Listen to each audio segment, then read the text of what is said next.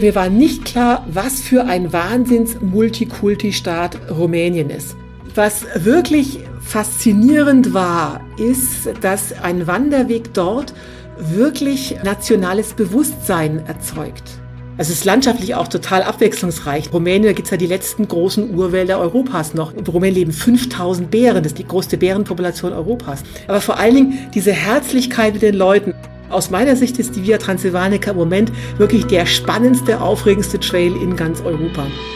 Mit offenen Augen ins Abenteuer. Das ist der Weltwach-Podcast mit Erik Lorenz. Einmal mehr nimmt uns ultraleicht Weitwanderin Christine Türmer mit auf eine ihrer ausgiebigen Wanderungen. Dieses Mal durch die wilde Schönheit Rumäniens. Schritt für Schritt folgen wir mit ihr über 1400 Kilometer hinweg der Via Transsilvanica. Ach, wie das schon klingt. Und äh, unterwegs lernen wir die faszinierende Geschichte dieses Trails kennen. Wir durchstreifen die Natur Rumäniens, tauchen in das ländliche Leben dort ein, begegnen rumänischen Trail Angels und ja, mal schauen, vielleicht auch dem ein oder anderen Bären. Der Trail ist einer von 25, den Christine in ihrem neuen Buch ein Kapitel gewidmet hat. Es heißt Auf 25 Wegen um die Welt vom Wohlfühlweg zum Wildnisabenteuer. In der ersten Hälfte der Folge geht Christine vor allem auf die spannende Geschichte des Trails ein, aber insbesondere in der zweiten Hälfte packt sie dann einige richtig gute und vor allem auch amüsante Geschichten von ihren eigenen Erfahrungen aus. Und ganz am Ende gibt es dann auch noch ein kleines Schmankerl on top, also bleibt unbedingt bis zum Ende dran. Das würde ich euch jedenfalls empfehlen. Und auf diese Weise kommt ihr dann auch in den Genuss des ganzen Gespräches, eines Gesprächs, in dem ich, glaube ich, so wenig zu Wort komme wie in wenigen zuvor. Aber das ist wunderbar so, das ist alles gut, denn Christine war einfach richtig in Fahrt. Bei dem Gespräch dabei waren wir Livestream mehrere Dutzend Mitglieder unseres Weltwach Supporters Clubs. Äh, das war ganz besonders schön natürlich, also während unseres Gesprächs die vielen Gesichter zu sehen und das eine oder andere lächeln oder auch lachen und dann im Anschluss ans Interview auch noch gemeinsam weiter zu diskutieren. Und ein paar der Fragen, die die Supporter gestellt haben, gibt es auch nachher in der Folge. Also dann, Los geht's. Genau, dann schalte ich jetzt mal die Aufnahme ein. Genau. genau. Dann haben wir, das, haben wir das auch. Sehr gut. Und dann können wir gerne von mir aus starten. Und wir starten mit einem kleinen Lesestück von dir. Damit darfst du gerne erstmal loslegen. So, äh, das hat sich jetzt aber Erik ausgesucht und es ist nicht, es ist nicht äh, sozusagen äh, stellvertretend für den gesamten Trail. Also nicht wundern, so ging es mir selten wie in diesem äh, kurzen Stück. Also, ich kann es nicht anders ausdrücken. Wettertechnisch war der Tag eine einzige Katastrophe. Bei einer Tageshöchsttemperatur von 8 Grad regnete es wirklich jede einzelne Minute der Etappe. Ich konnte spüren, wie mir bei jeder unbedachten Bewegung das Wasser von den Handgelenken die Unterarme bis zu den Ellenbogen hinunterlief und dabei natürlich meinen warmen Pullover durchnässte. Mein Regenrock schützt die Beine nur bis knapp unter das Knie, sodass ich bald nasse Hosenbeine, Socken und Schuhe hatte. Meinen Schirm musste ich auch bald wieder einstecken, denn es wurde zu windig. Mittagessen fand während des Laufens statt, denn bei einer noch so kleinen kurzen Pause wäre ich sofort ausgekühlt. Auch Toilettengänge verkniff ich mir weitgehend, denn beim Herunterlassen der Hosen wären die noch trockenen Stellen auch noch nass geworden. Von der tollen Landschaft des Nationalparks Valea Cerny sah ich außer ein paar Schemen im Nebel herzlich wenig. Das Laufen im Dauerregen setzte mir so zu, dass ich nicht mehr, mehr die Energie hatte, laut die Berge anzubrüllen. Ich wollte einfach nur noch ankommen. Und damit äh, herzlich willkommen, liebe Christine. Herzlich willkommen zurück bei Weltwach. Schön, dass du wieder bei uns bist. Ja, gerne. Ähm, und nochmals, das war jetzt nur ein kurzes Zitat, das sich Erik ausgesucht hat aus meinen äh, Social Media Aufzeichnungen. Das ist nicht stellvertretend für den Trail, auf dem es normalerweise deutlich schöner und vor allen Dingen sonniger zugeht. Ja, gut, dass du das dazu sagst, sonst äh, hätte ich jetzt dich äh, direkt äh, ausgiebig bemitleidet. Aber dann können wir das ja überspringen. Ähm, du hast gerade gesagt, das ist ein Auszug aus äh, deinen Social Media Kanälen, äh, konkret aus deinem äh, Facebook Tagebuch. Das führst du ja immer, wenn du unterwegs bist, erfreulicherweise. Das heißt, da können wir immer schön mitreisen. Mhm. Und in diesem Auszug, den du gerade vorgelesen hast, da gibt es ja so ein paar Dinge, die du angesprochen hast. Zum Beispiel ein Regenrock? Das wäre jetzt schon mal meine erste Frage. Regen, also ich, ich kenne Regenponchos, ich kenne Regenjacken, Regenhose. Was ist denn ein Regenrock? Naja, das ist ein Rock, der vor Regen schützt. Mhm. Und äh, das ist in meinem Fall aus Gewichtsgründen und Kostengründen meistens einfach ein aufgeschnittener Müllsack. Mhm. Also da steckt man unten quasi die, das Ende auf, zieht sich das über die Hüften, wird dann durch den Hüftgurt des Rucksacks äh, auf den Hüften gehalten. Sieht unglaublich sexy aus. Natürlich, das ist ja wichtig. äh, vor allen Dingen, wenn man dann, äh, damit man größere Schritte machen kann, noch so einen Schlitz reinnäht, reinschneidet. Ne? Ja. Als zugedeutscht, man wird angeguckt wie so eine Obdachlose. Aber das Zeug ist unglaublich effizient. Also nicht nur, weil es sehr viel leichter und billiger ist als eine Regenhose, sondern, und jetzt mal Spaß beiseite, so doof wie es anhört, man ist in dem Regenrock besser belüftet. Mhm. Warum mhm. ist das wichtig? Wenn du eine Regenhose anhast und schwitzt, dann äh, schwitzt du in der Körpermitte und was kriegt man da? Wissen alle, die bei der Bundeswehr waren, man läuft sich schnell, schnell den bösen Wolf. Und äh, das verhindert man eben durch besser, durch Belüftung, durch einen Rock und da, warum dann nicht einfach dann Müllsack, ne? Böser Wolf hatten wir, glaube ich, auch irgendwann schon mal, ist so eine Art Ausschlag dann, ne? Das ist, äh, wenn du, wenn Haut auf Haut treibt und sich dann entzündet, das äh, ist dann der böse Wolf, das ist so eine aufgescheute Haut. Das, also man wird beim Wandern gegen alles irgendwann mal abgehärtet, ne? Mhm. man kriegt keinen Muskelkater mehr, äh, keine Blasen, kein sonst was, aber den bösen Wolf kriegt man immer. Gut, also ultraleicht ist die Begründung. Wie passt denn dazu? Du hast, glaube ich, auch erwähnt in dem Auszug, dass du aber einen Regenschirm dabei hattest. Wie passt das denn jetzt zu deinem Hardcore-Ultraleicht-Ansatz, bei dem du ja sogar dir irgendwelche äh, Löcher in deine Gröffel stanzt und deine Etiketten dir aus der Kleidung schneidest? Und dann aber mit naja, Regenschirm durch die Gegend? Ja, in dem Falle war das äh, ein bisschen schwierig, weil es war, äh, ich war da noch im Sommer gestartet und wenn du im Sommer sozusagen mit Regensachen läufst, dann kannst du die Regensachen auch gleich weglassen, weil du einfach so viel schwitzt, dass du von innen auch nass wirst. Mhm. Und deswegen so ein bisschen äh, ist so ein Regenschirm eigentlich ganz praktisch. Man macht das dann clevererweise so. Es gibt in so billigen China-Läden und so. Also wenn ich im Wetterbericht sehe, aha, das kommt eine, eine lange Regenfront auf mich zu, dann kaufe ich für fünf Euro so einen Schirm. Und der wird dann also, wenn die Regenfront durch ist, dann der nächsten Kirche irgendwie zurückgelassen für irgendwelche Menschen, die ja nicht nass werden wollen. Und so kann man das ganz gut regeln, ohne ständig viel Gewicht mit sich rumtragen zu müssen. Sehr gut. Und äh, widerfahren ist dir dieser kleine ungemütliche Regenschauer im Nationalpark. Ich glaube, er hieß Valer Alea Cerny. Cerny, okay. Wo ist dieser Nationalpark? Ja, jetzt kommen wir endlich mal zum Thema des heutigen Abends. Na, ne? Genau. Wir reden heute nämlich über ein Land, was du bisher, lieber Erik, sträflich vernachlässigt hast. Es tut mir leid, wir ich reden, entschuldige mich. Äh, ja, wir reden heute über Rumänien. Also du bist ja nicht alleine damit. Ne? Also mhm. als ich äh, da verkündet habe, ich wandere durch Rumänien, ernte dich erstmal großes Erstaunen. Was willst du denn da? Kann man da wandern? Gibt's da überhaupt was? Ja, und wir reden jetzt nicht nur über Rumänien im Allgemeinen. Da war ich nämlich schon mal. Heute reden wir über einen ganz speziellen Trail, nämlich über die Via Transilvanica, die Rumänien auf 1400 Kilometern komplett von Nord nach Süd durchläuft. Ein neuer Wanderweg mhm. und äh, wie wir da gleich feststellen, ich bin die erste Frau, die diesen Weg komplett gegangen ist. Ach was, wieder mal ein Rekord für dich, sehr gut. Jetzt war aber unbeabsichtigt, ja. das war gar nicht so geplant. Okay. Also es geht nach Rumänien. Und du warst schon mal dort, hast du gesagt. Welche Erinnerungen hattest du an Rumänien? Warum hat es dir da offenbar ja so gut gefallen, dass du jetzt wieder zurückkehren wolltest? Oder gab es andere Beweggründe für dich zu sagen, ähm, so, Rumänien, I'm coming back? Also es gab ganz andere Beweggründe. Also vor allem, ich, also ich, ich war schon mal in Rumänien, also auf meinem Weg zum äh, Schwarzen Meer. Ich bin einmal von Europa, habe ich ja Ost-West durchwandert, vom spanischen Santiago de Compostela bis nach Bulgarien ans Schwarze Meer. Da muss man zwangsweise durch Rumänien durch. Und das war damals auf dem E3, da war ich auch der allererste Mensch, der das gewandert ist. Also vor mir war damals auf dem E3, der auch der, der, der Wegewart unterwegs, also die Farbe war teilweise noch gar nicht so richtig trocken. Mhm. Und äh, der E3 wurde damals erstellt vom Siebenbürgischen Karpatenverein. Mhm. So, und äh, der führt aber quasi durch so eine Ecke von Rumänien, also der geht durch den Südosten von Rumänien, während die Via Transylvanica, die wir heute reden, die geht also komplett einmal durch. Und bei meiner ersten Rumänien durchwandern, das war schon so ein gemischtes äh, Ding, weil äh, Rumänien einerseits mich total begeistert hat, also es ist halt wie eine ganz andere Welt, aber das war psychologisch unglaublich heftig, weil halt die Schere zwischen Arm und Reich in Rumänien, die ist heftig. Hm. Hm, also damals bin ich halt, äh, ich war in Timișoara, da gibt's das größte Einkaufszentrum Osteuropas. Da kannst du genauso gut denken, du bist in Mailand, äh, Rom oder London. Genau geht es dieselben Luxusmarken. Und zwei Tage später war ich dann irgendwo in, im, äh, in irgendwelchen verlassenen Dörfern. Da sitzt du dann so alte Mütterchen, die von der Rente leben. Da willst du gar nicht wissen, wie da kriegen, die in Filzpantoffeln mit Kopftuch da sich in ihrem Vorgarten im kalten Wasser waschen, weil sie im Haus kein fließendes warmes Wasser haben. Hm. Und das war für mich sehr hart zusammenzukriegen. Aber trotzdem habe ich das Land total fasziniert. Dass ich jetzt aber bei der Via Transylvanica gelandet bin, das hat vor allen Dingen mit meinen Wechseljahren zu tun. okay. und zwar lag ich dann eines Nachts im Bett und konnte einfach nicht einschlafen. Also wenn du nicht auf Wanderschaft bist, äh, habe ich, hab ich da manchmal eben ähm, äh, Schlafprobleme. Und dachte, bevor du dich jetzt hier ewig rumwälzt, äh, surfst du mal ein bisschen im Internet. Mhm. Also es war irgendwie so nachts um drei, ne?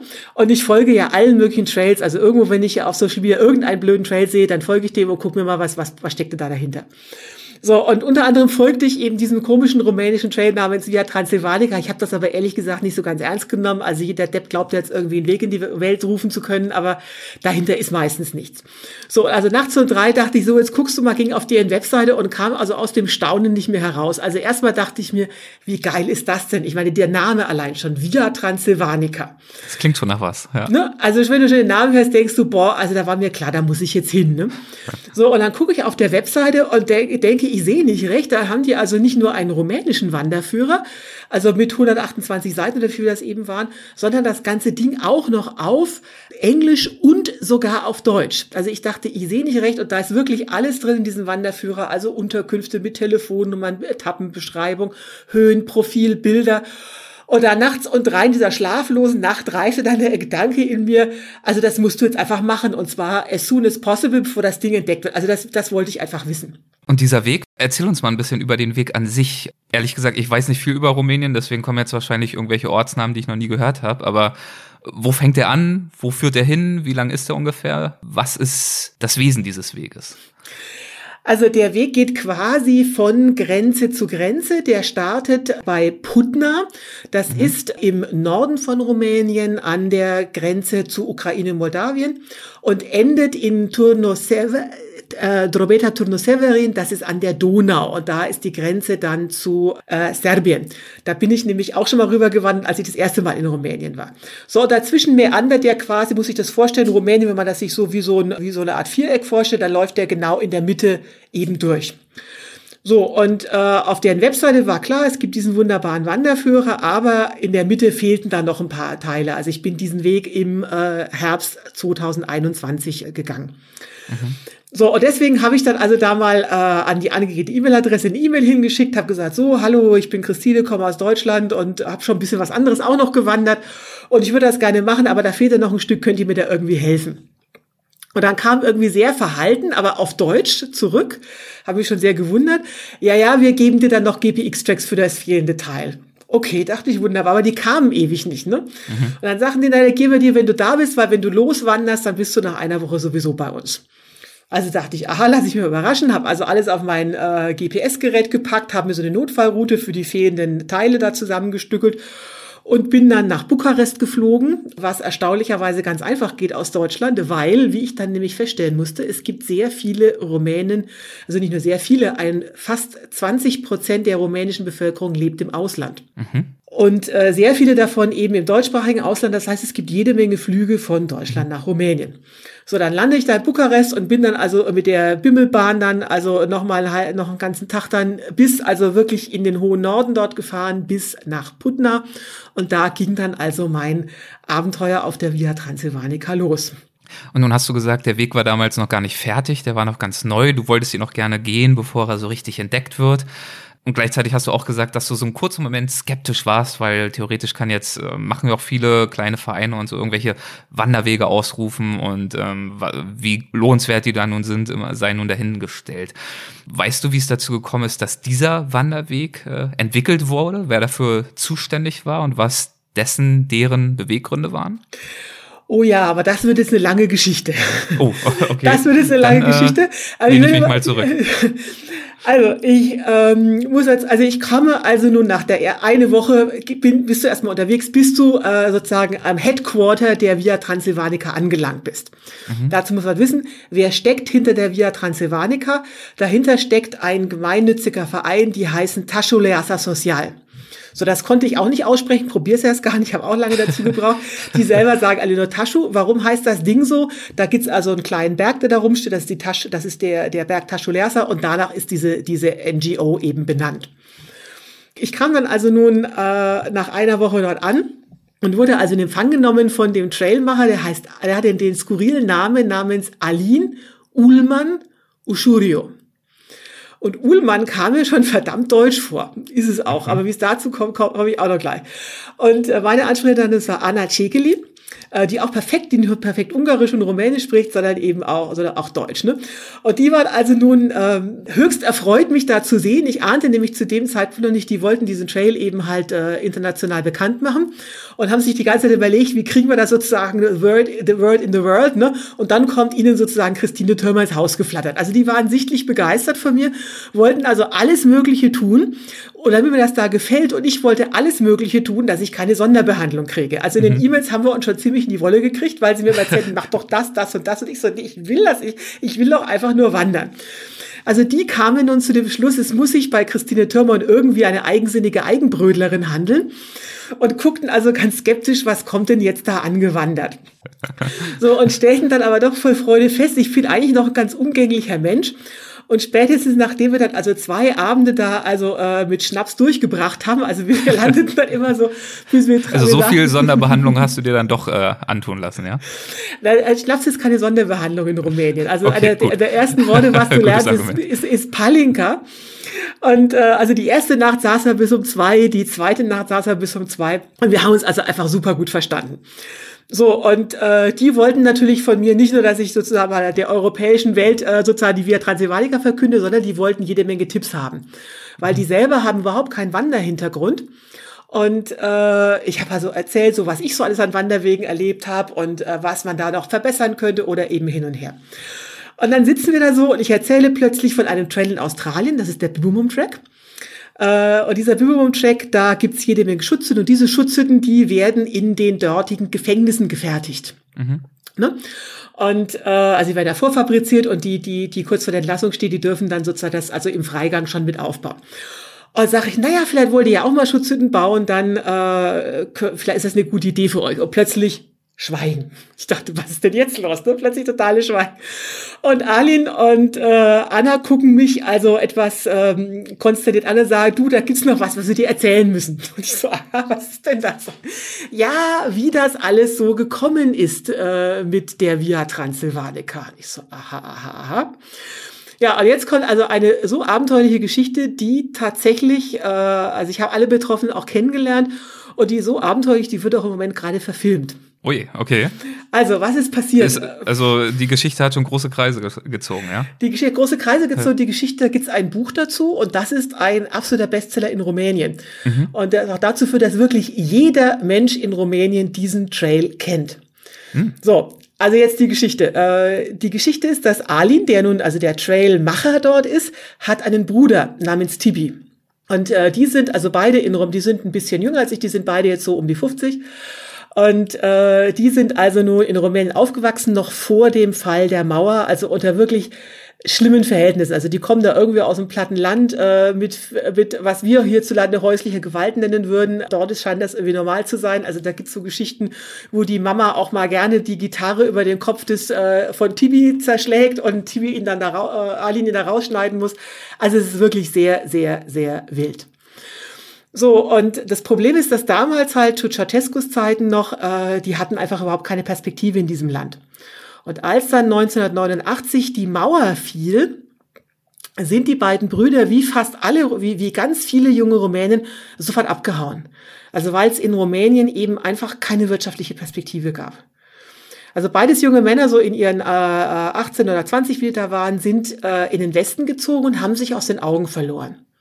Mhm. Aline kam äh, nach Deutschland, genauer gesagt nach Franken. Das ist ja auch meine Heimat, deswegen haben wir uns sofort verstanden. Deswegen habe ich mich auch nicht mehr gewundert, dass Aline also im fränkischen Dialekt redet. Also Aline ist Rumäne, redet aber fränkisches Deutsch. So, dort hat er die, eine, äh, seine große Liebe getroffen, eine Fränkin, hat die geheiratet, hat dort eine eigene Firma aufgemacht und hat äh, auch ein Kind, also einen, einen Sohn mit dieser äh, Deutschen zusammenbekommen. Und hat eigentlich von seinem Bruder erst wieder in der Zeitung gelesen. Weil der Bruder ist auch in den Westen gegangen, hat aber nun keine gute, sondern eher eine ziemlich kriminelle Karriere gemacht. Der ist erstmal auf die Kanarischen Inseln gekommen und hat dort eine äh, Hütchenspielerbande gegründet. Dann haben sie ihn zum äh, rumänischen äh, Wehrdienst gezogen, wo er also, also wirklich in absurden äh, Zeiten, also zum Schweinehüten eingesetzt wurde, also ganz bizarr. Bevor er dann eine Karriere, also ich übertreibe das nicht, ich habe es im Buch auch alles gelesen, es ist wirklich irrsinnig spannend, bevor er dann also Bodyguard eines serbischen Mafiosi wurde. Aha. So, klingt gut soweit, ja. Klingt gut soweit, ja. Und also dann beschlossen hat, äh, dieses, also die, also die Karriere als Bodyguard eines äh, Mafiosi ist, als ein Mafioso, ist jetzt äh, keine Garant für eine lange Lebensdauer. Hat er beschlossen, er macht jetzt eine andere Karriere, hat dann umgesattelt und hat sich spezialisiert auf Banküberfälle in Deutschland und Österreich. So, das ging dann äh, sehr, sehr lange gut. Er ist dann tatsächlich zweimal auch gefasst worden von der Polizei und ist dann aber zweimal aus dem Gefängnis ausgebrochen.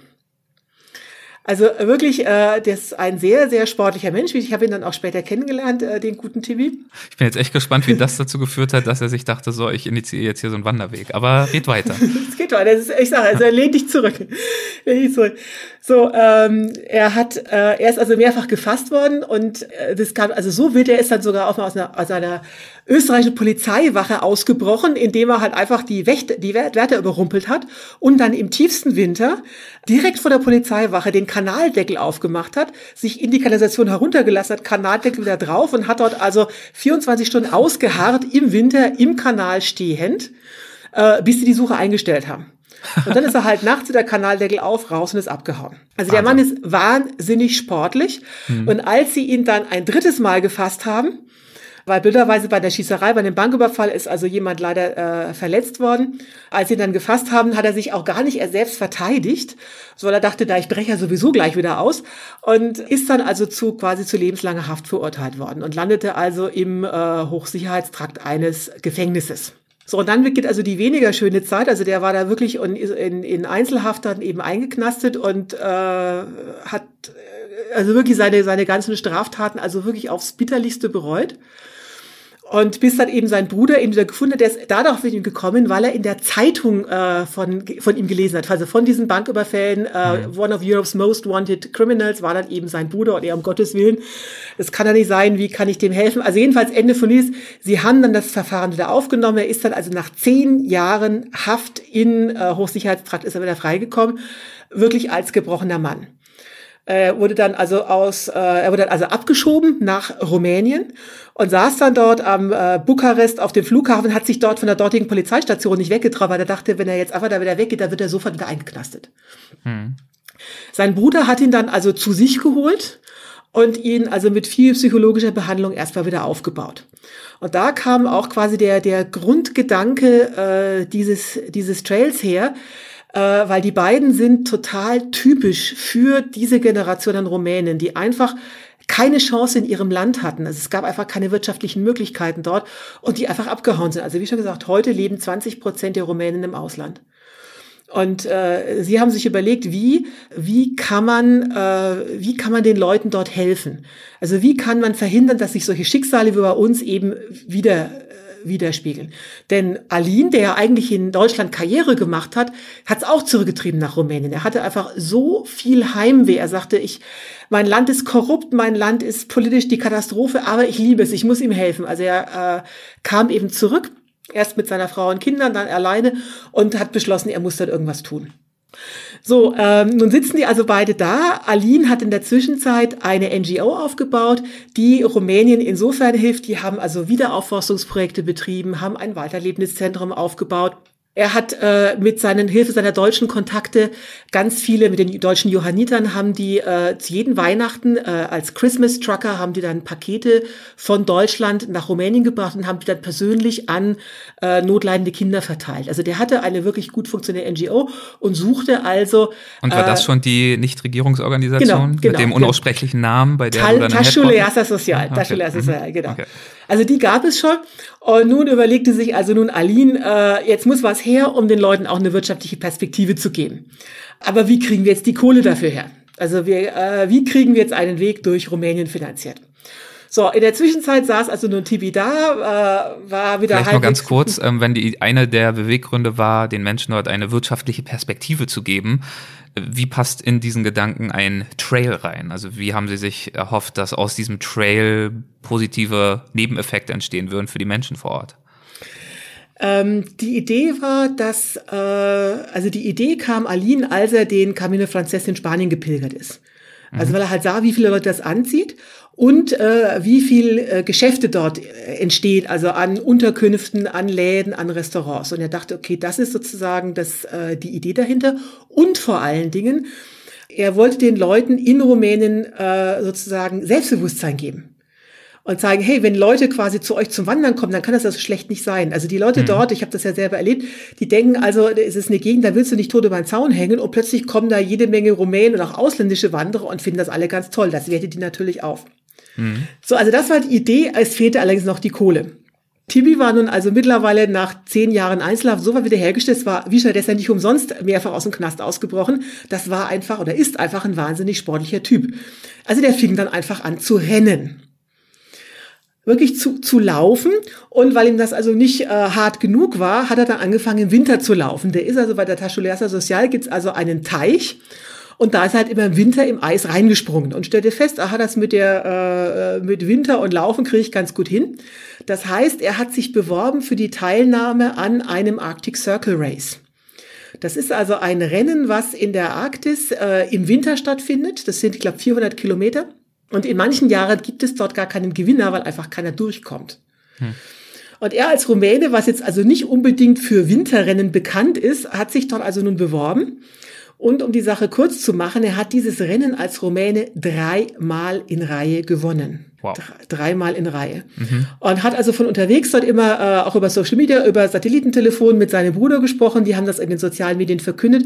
Und damit wurde Tibi plötzlich zum Volksheld. Das Ganze haben sie in ein Buch gebracht, also diese ganze Geschichte vom, äh, von der typisch rumänischen Jugend über die doch äh, nicht so ganz astreine kriminelle Karriere äh, bis hin zu dem Gewinner dieses Rennens. Also es ist wirklich eine, eine so absurde, fantastische Geschichte. Das haben die im Selbstverlag rausgebracht und dieses Buch ist wirklich in Rumänien ein absoluter Bestseller geworden. Also jeder, den ich da getroffen habe, jeder kannte Tibi Ushurio. Das ist einfach, äh, er ist, er ist total Erfolgsheld. Und obwohl das ein Selbstverlag war, haben die damit halt ein paar tausend Euro eingenommen. Und das war die Grundlage, um diesen Trail zu erstellen. Und deswegen kennt in Rumänien wirklich, alle denken, das ist Tibis Trail. Die Idee stammt von seinem Bruder Alin. So, und ähm, die haben das, die Kohle eben genommen, haben dann erst so, dass nur ein paar hundert Kilometer werden und je länger die dran waren, desto länger wurde die ganze Geschichte. So, also dann hatten sie überlegt, ist, äh, okay, wir machen das durch das ganze Land. Und dann erzählte mir Aline noch so schön, naja, nun sind wir ja in Rumänien. Und äh, leider, er kennt ja seine Landsleute, er macht sich da ja keine Illusion. Er sagt, also in Rumänien wird alles geklaut, was nicht nagelfest ist. Das heißt, wenn wir das Ding irgendwie markieren wollen, dann müssen wir das so machen, dass diese Markierungen nicht weg, weggenommen werden können. Ne? Also, dass sie nicht geklaut werden können. Und dann war der Grübeler so und sah, also bei sich in der Nähe gibt es also einen Steinbruch, die haben also äh, äh, diese, diese Adesitsteine, ich, äh, ich weiß den Namen jetzt vergessen, also diese, diese spezielle harte Stein, wurde also nach ganz Europa exportiert, dachte, naja, dann kaufe ich doch mal 1400 Steine dort und stelle jeden Kilometer einen dieser Steine auf.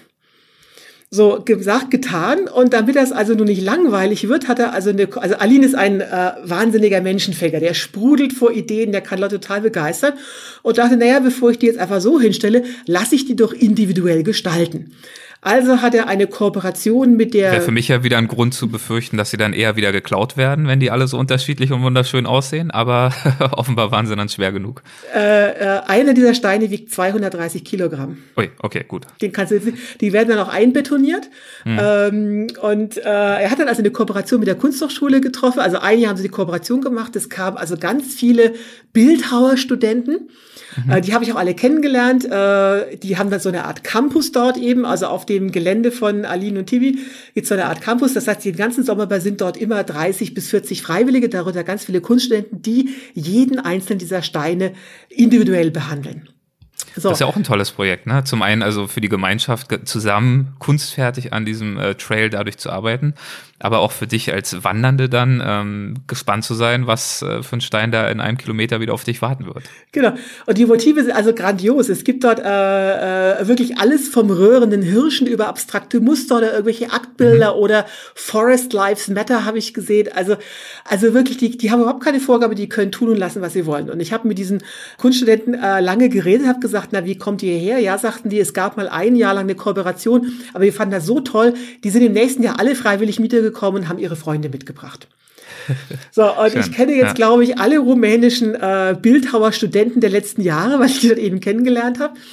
Und äh, den ganzen, also die, die haben dann so eine Art äh, Cafeteria da, da gibt's dann Frühstück, gemeinsames Frühstück, Mittag und Abendessen. Und ab 10 Uhr liegt dann so ein komisches Geräusch und dann so, äh, äh, weil die dann alle mit der Schleifmaschine an ihren Meilenstein da eben rumeiern. So, und äh, die fanden das so klasse, ich durfte auch mitmachen. Also ich durfte mich auf, ja, ich durfte äh, äh, einen Hiker-Gruß, den amerikanischen Hiker-Gruß Godspeed, durfte ich also auf so eine Statue eingravieren. Mir war schon ganz schlecht, weil ich dachte, oh Gott, was passiert jetzt, wenn ich dieses Ding vermassle, ja, wenn da, also da gibt's so ein komisches Gerät, du das eben dann eingravierst. Und das war so lustig, der, der, der Künstler Ilie Duta, ist ein rumänischer Bildhauer, ne, sagte, jetzt üben wir erstmal, ne, haben also unten am, an der, am Teil des, der Meil, des Meilensteins, was dann eben eingegraben wird, ne, sagt er jetzt mal das erstmal mit dem Bleistift vor und dann kann man da schon mal üben, ne? Dann sah er Bleistifte stumpf, kein Problem. Weißt du, wie Bildhauer Bleistifte spitzen? Ich würde, hätte jetzt mal geschätzt mit dem ähm, Taschenmesser.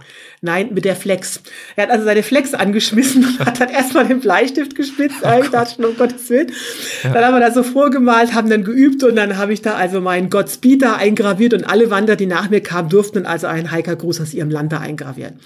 So, und diese Meilensteine waren dann eben, die haben also, äh, die werden gesponsert von, ich glaube, Mercedes ist in, in äh, Rumänien, die haben dann so zwei Geländewagen und damit fahren die dann halt rum. Also du musst, also die, die, die Wege, die, da wird sich kein deutscher Autofahrer hintrauen. Ne? Da fahren die mit ihren Geländewagen und irgendwie zehn Steinen, die alle 230 Kilogramm wiegen, hin und betonieren das Zeug dann ein. Also die schrecken wirklich vor nichts zurück. Mhm, mh. Also die habe ich dann eben alle kennengelernt und damit ist dieser Wanderweg nicht nur der äh, ein schöner Wanderweg, sondern er ist auch noch die längste Kunstausstellung der Welt. Hm, okay. Hattest du vorhin schon erwähnt, wie lang der jetzt eigentlich ist mittlerweile? Ich hab's, mehrfach, ich, 1400 okay, Kilometer. Mehrfach, sorry. 1400, da war jetzt so viel bei. Okay, 1400 Kilometer und da liegen dann also wirklich, also das Ziel ist, dass dann wirklich ein Stein pro Kilometer am Ende dort liegen wird. Die sind so weit. Also schon als ich gewandert bin, gab es wirklich in den Teil, also 800 Kilometer waren äh, 2021 schon fertig und da steht wirklich jeden Kilometer einer dieser Steine rum. Hm. So, das ist wirklich so, wie du sagst, also man will dann immer, man, selbst wenn du total müde bist, du willst wissen, was steht auf dem nächsten Stein. Und das Lustige ist, dadurch, dass diese Steine rumstehen, kennt wirklich jeder diesen Weg. Also bis hin zum hinterletzten Schäfer. Also wenn du da, da irgendwie gehst, die gucken dich alle an, so was willst du denn jetzt da eigentlich? Ne? Dann sagst du Via Transylvanica, also, ah, okay, weil alle kennen die Steine, ne? Schön, also das ist wirklich eine besondere Geschichte für einen Trail. Also spätestens mit dieser Geschichte würde man ja dann Lust bekommen, äh, dort aufzubrechen. Ja, es gibt also doch viel, äh, also es gibt noch so viele mehr Geschichten an diesem Trail, äh, dass ich jetzt gar nicht weiß, wo ich mal anfangen soll. Soll ich mal so als, soll ich mal von Anfang ja? erzählen, was mir da passiert ich, ist alles? Ich wollte gerade sagen, vielleicht fangen wir erstmal damit an, von deiner Geschichte zu, äh, zu erzählen und darüber zu sprechen, wie es dir dort ergangen ist. Ähm, würdest du uns vielleicht nochmal erzählen, wie wir uns diesen Trail visuell vorstellen können? Also durch welche Landschaften er zum Beispiel führt? Wie abwechslungsreich ist die Strecke? Also äh, der äh, sozusagen dieses Zentrum von, also es führt durch Siebenbürgen durch. Transsilvanien, mhm. ne? Und äh, das mhm. ist sozusagen so eine Art äh, Mittelgebirge, ein größeres Mittelgebirge. Also die höchsten Erhebungen sind da so 1500, 1800 Meter. So, und die haben natürlich jetzt keinen neuen Trail gebaut, sondern die nehmen einfach vorhandene Wirtschaftswege oder so Hürdenwege, also alles, was halt irgendwie so da ist. Und äh, je nachdem sind die dann halt in mehr oder minder guten Zustand.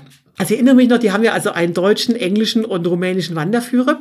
Und da gibt's dann so Strecken, da steht, äh, also ich zitiere jetzt hier mal, habe ich mir rausgeschrieben, da steht an dem Wanderführer, diese Straße kann durch Forstmaschinen oder Traktoren zerstört sein. Besonders nach der Regensaison kann der Schlamm ziemlich problematisch werden. Wenn mhm. du das schon liest, dann kannst du dich darauf einstellen, dass du also wirklich kniehoch im Schlamm stehst. und je nachdem, wie viel Forstmaschinen, Traktoren oder wie viele Schafherden da jetzt eben gerade hochgelaufen sind äh, und wie oft es da vorher gerinnt hat, ist das wirklich halt total aufgewühlt. Also der mhm. an Wanderer denkt dort niemand. Diese Wege sind da, damit die halt mit ihren Viechern irgendwie auf die Hochweiden kommen können und äh, Wanderer pff, interessiert da eigentlich niemanden. Ne? So, jetzt ist das aber insofern sehr spannend, vor allen Dingen kulturell. Also du kommst an, es beginnt in Putna und Putna, das ist in der Bukowina und die kennen vielleicht einige von den Bukowina-Klöstern. So, bisher nickt noch keiner hier, aber okay. Also ich nicke aufmerksam, aber bin gespannt auf die Erläuterung. Du kennst sie also nicht. nee. Also die Bukowina, die, ähm, äh, also was man von der Weg, Rumänien ist zu 86 Prozent rumänisch-orthodox. Also äh, Rumänien ist ähnlich religiös wie Polen. Bloß, mhm. dass die Leute da halt größtenteils rumänisch-orthodox sind. Und die Bukowina-Klöster, das sind mittelalterliche Klöster, die sowohl innen als auch außen mit jedem Quadratzentimeter bemalt sind. Das ist wirklich ein Bilderbuch fürs Volk. Die mhm. sind größtenteils auch UNESCO-Weltkulturerbe. Also ist der Hammer, wenn du dort ankommst. Also lauter Bibelszenen sind dort eben außen aufgemalt. Und äh, der erste Teil dieses Trails führt durch die Bukowina an diesen großen Klöstern eben äh, äh, vorbei. Wo du also schon mal feststellen musst, im Gegensatz zu den Katholiken haben die rumänisch-orthodoxen nun wirklich keine Nachwuchssorgen. Da siehst du also jede Menge äh, junger Nonnen oder junger Mönche dort rumrennen, die, äh, die dann also die Touristen in fabelhaften Englisch äh, dort betüllen. Ne? Mhm. Und das ist schon mal, es war sehr lustig, weil ich habe diese Fotos dort auf äh, Facebook gepostet und dann fragten einige so, ah, sind das jetzt Franziskaner oder Benedikt oder, oder oder Benediktiner. Und ich so, nee, nee, das ist hier keins von beiden, das ist rumänisch-orthodox. Und die zeigen sie aus, dass sie alle ganz schwarze Gewänder eben haben. Ne? Mhm. So, also okay. da, ja. Äh, also es äh, Klosteranlagen, das schon mal, das da erinnere ich mich auch, da habe ich auch ein paar wunderschöne Aufnahmen gesehen, die du gepostet hast. Äh, du hast vorhin auch erzählt, äh, in Erinnerung an deinen ersten Aufenthalt in Rumänien, dass du damals äh, doch auch ziemlich mitgenommen warst von den großen Unterschieden, die es gibt, äh, Stichwort Stadt versus Land, arm versus reich und all das. Wie ist das auf diesem Trail? Hast du da auch die Gelegenheit bekommen, einen gewissen Einblick zu bekommen in den Lebensalltag der Menschen oder führt das vor allem durch Wälder über Felder und durch kleine Berge? Also das ist jetzt eben der Gag an diesem Trail. Also darauf komme ich mhm. jetzt gerade mal, weil äh, äh, ich bin da eigentlich losgewandert und dachte, ich mache das jetzt so, wie ich das immer mache. Ich zählte irgendwo wild. Mhm. Ne? So, und äh, dass das nicht so richtig klappt in Rumänien, das habe ich dann schon in der ersten Woche gemerkt, bis ich dann mal zu dem Headquarter der Via Transilvane kam. Also dieser Woche, also die erste Nacht habe ich noch wild gezeltet. Die zweite Nacht habe ich dann die ersten anderen Wanderer getroffen, nämlich ein rumänisches Ehepaar mit Kind, die mhm. beide, muss man dazu sagen, Polizisten waren. Also jetzt nicht irgendwie zart beseitete Leute, ne? Und ich wunderte mich schon, warum rennen die mit so einer riesigen Fußballtröte rum? Also ich hörte die schon von weil ständig war dieses, dieses, dieses Getröte. Ja, was machen die denn da? Ja, sagten die mir also ganz Angst, ganz angstverzerrt. Wir haben Angst vor den Bären. Wir wollen diesen Bären nicht. Das heißt, wir tröten da. Ich so, ah, also ich kenne ja nun viele Trails, wo die irgendwie erzählen, Bären wäre irgendwie ein Problem. Da standen auch wirklich an jeder Ecke Warnschilder rum. Ne? Also da steht mhm. überall hier Vorsicht, wenn es dunkel wird, Bärengebiet. Ich habe das irgendwie nicht so richtig ernst genommen. Ne? Bis die halt mit ihrer komischen Tröte ankam. Und äh, bis äh, ich halt wirklich an jedem einzelnen Tag Bärenexkremente sah. Und als wir dann zusammen, also dieses rumänische Polizistenpaar und ich dann also bei den ersten äh, Hirten landeten, die uns äh, äh, erzählt haben, dass also gerade zwei Tage vor zwei Tagen ein Bär eines ihrer Kälber gerissen hat, dachte ich, oh, oh, oh, Christine, vielleicht ist das mit dem Zelten jetzt gar keine so gute Idee. Ja, und als ich dann äh, äh, in dem Headquarter der Via Transsilvanica ankam, sagte, guckte Aline mir also streng in die Augen und sagte, also ja, du kannst da schon wild zelten, das wirst du wahrscheinlich auch überleben. Aber äh, eigentlich ist das ja gedacht, dieser Trail, dass du bei den Leuten übernachtest, weil wir wollen den Leuten ja eine wirtschaftliche Perspektive geben. Hm. Ne? Und äh, also, ein, ja. ne? also glaub, du, du hattest mir auch ein Foto geschickt, ähm, auf dem auch sogar so eine Bärentatze zu sehen war irgendwo in der Erde, ne? Genau. Das war also, als ich dann schon dachte, ich wäre aus dem Bärengebiet raus, äh, hatte ich dann so gedacht, ja, heute zähltest du mal irgendwie wild, ne? Und eine halbe Stunde vor Sonnenuntergang sehe ich wirklich diese riesige Bärentatze. Also das ist, äh, ich habe als Vergleich mal meinen Trekkingstock dazugelegt. Also wirklich ein ausgewa hinter, eine hintere Tatze eines ausgewachsenen Bären. Ne? Ich hatte aber keine andere Wahl. Ich musste dann halt einfach irgendwie zelten und dachte, naja, da stehen jetzt so viele Maisfelder rum und so viele Apfelbäume. Also da war, was soll sich der Bär jetzt mit mir rumschlagen, außer er hat Lust irgendwie auf ausländisch Essen. Ne? Natürlich. Gute deutsche Küche. Gute deutsche ähm, okay, also das war, das war der Grund warum du dann äh, doch des Öfteren anders als sonst häufig auf deinen äh, Wanderungen in Pension untergekommen bist und deswegen auch immer mal wieder äh, zivilisationsnah ohnehin unterwegs warst zu diesem Zweck. Und das war echt das Allerschönste. Also wir, wir saßen da zusammen, also Aline erklärte mir nun, aha, das, also geh doch mal, also A, das ist der Sinn des Ganzen, dass du den Leuten sozusagen da Kohle bringst und B, äh, da müssen wir uns jetzt keine Sorgen machen, dass du vom Bären gefressen wirst.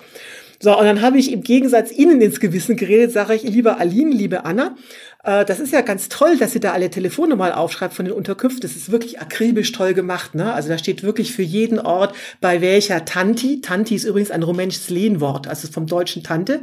Eine mhm. Tanti in Rumänien hat nichts mit Verwandtschaftsgrad zu tun. Tanti ist eine liebevolle Anrede für eine ältere Dame.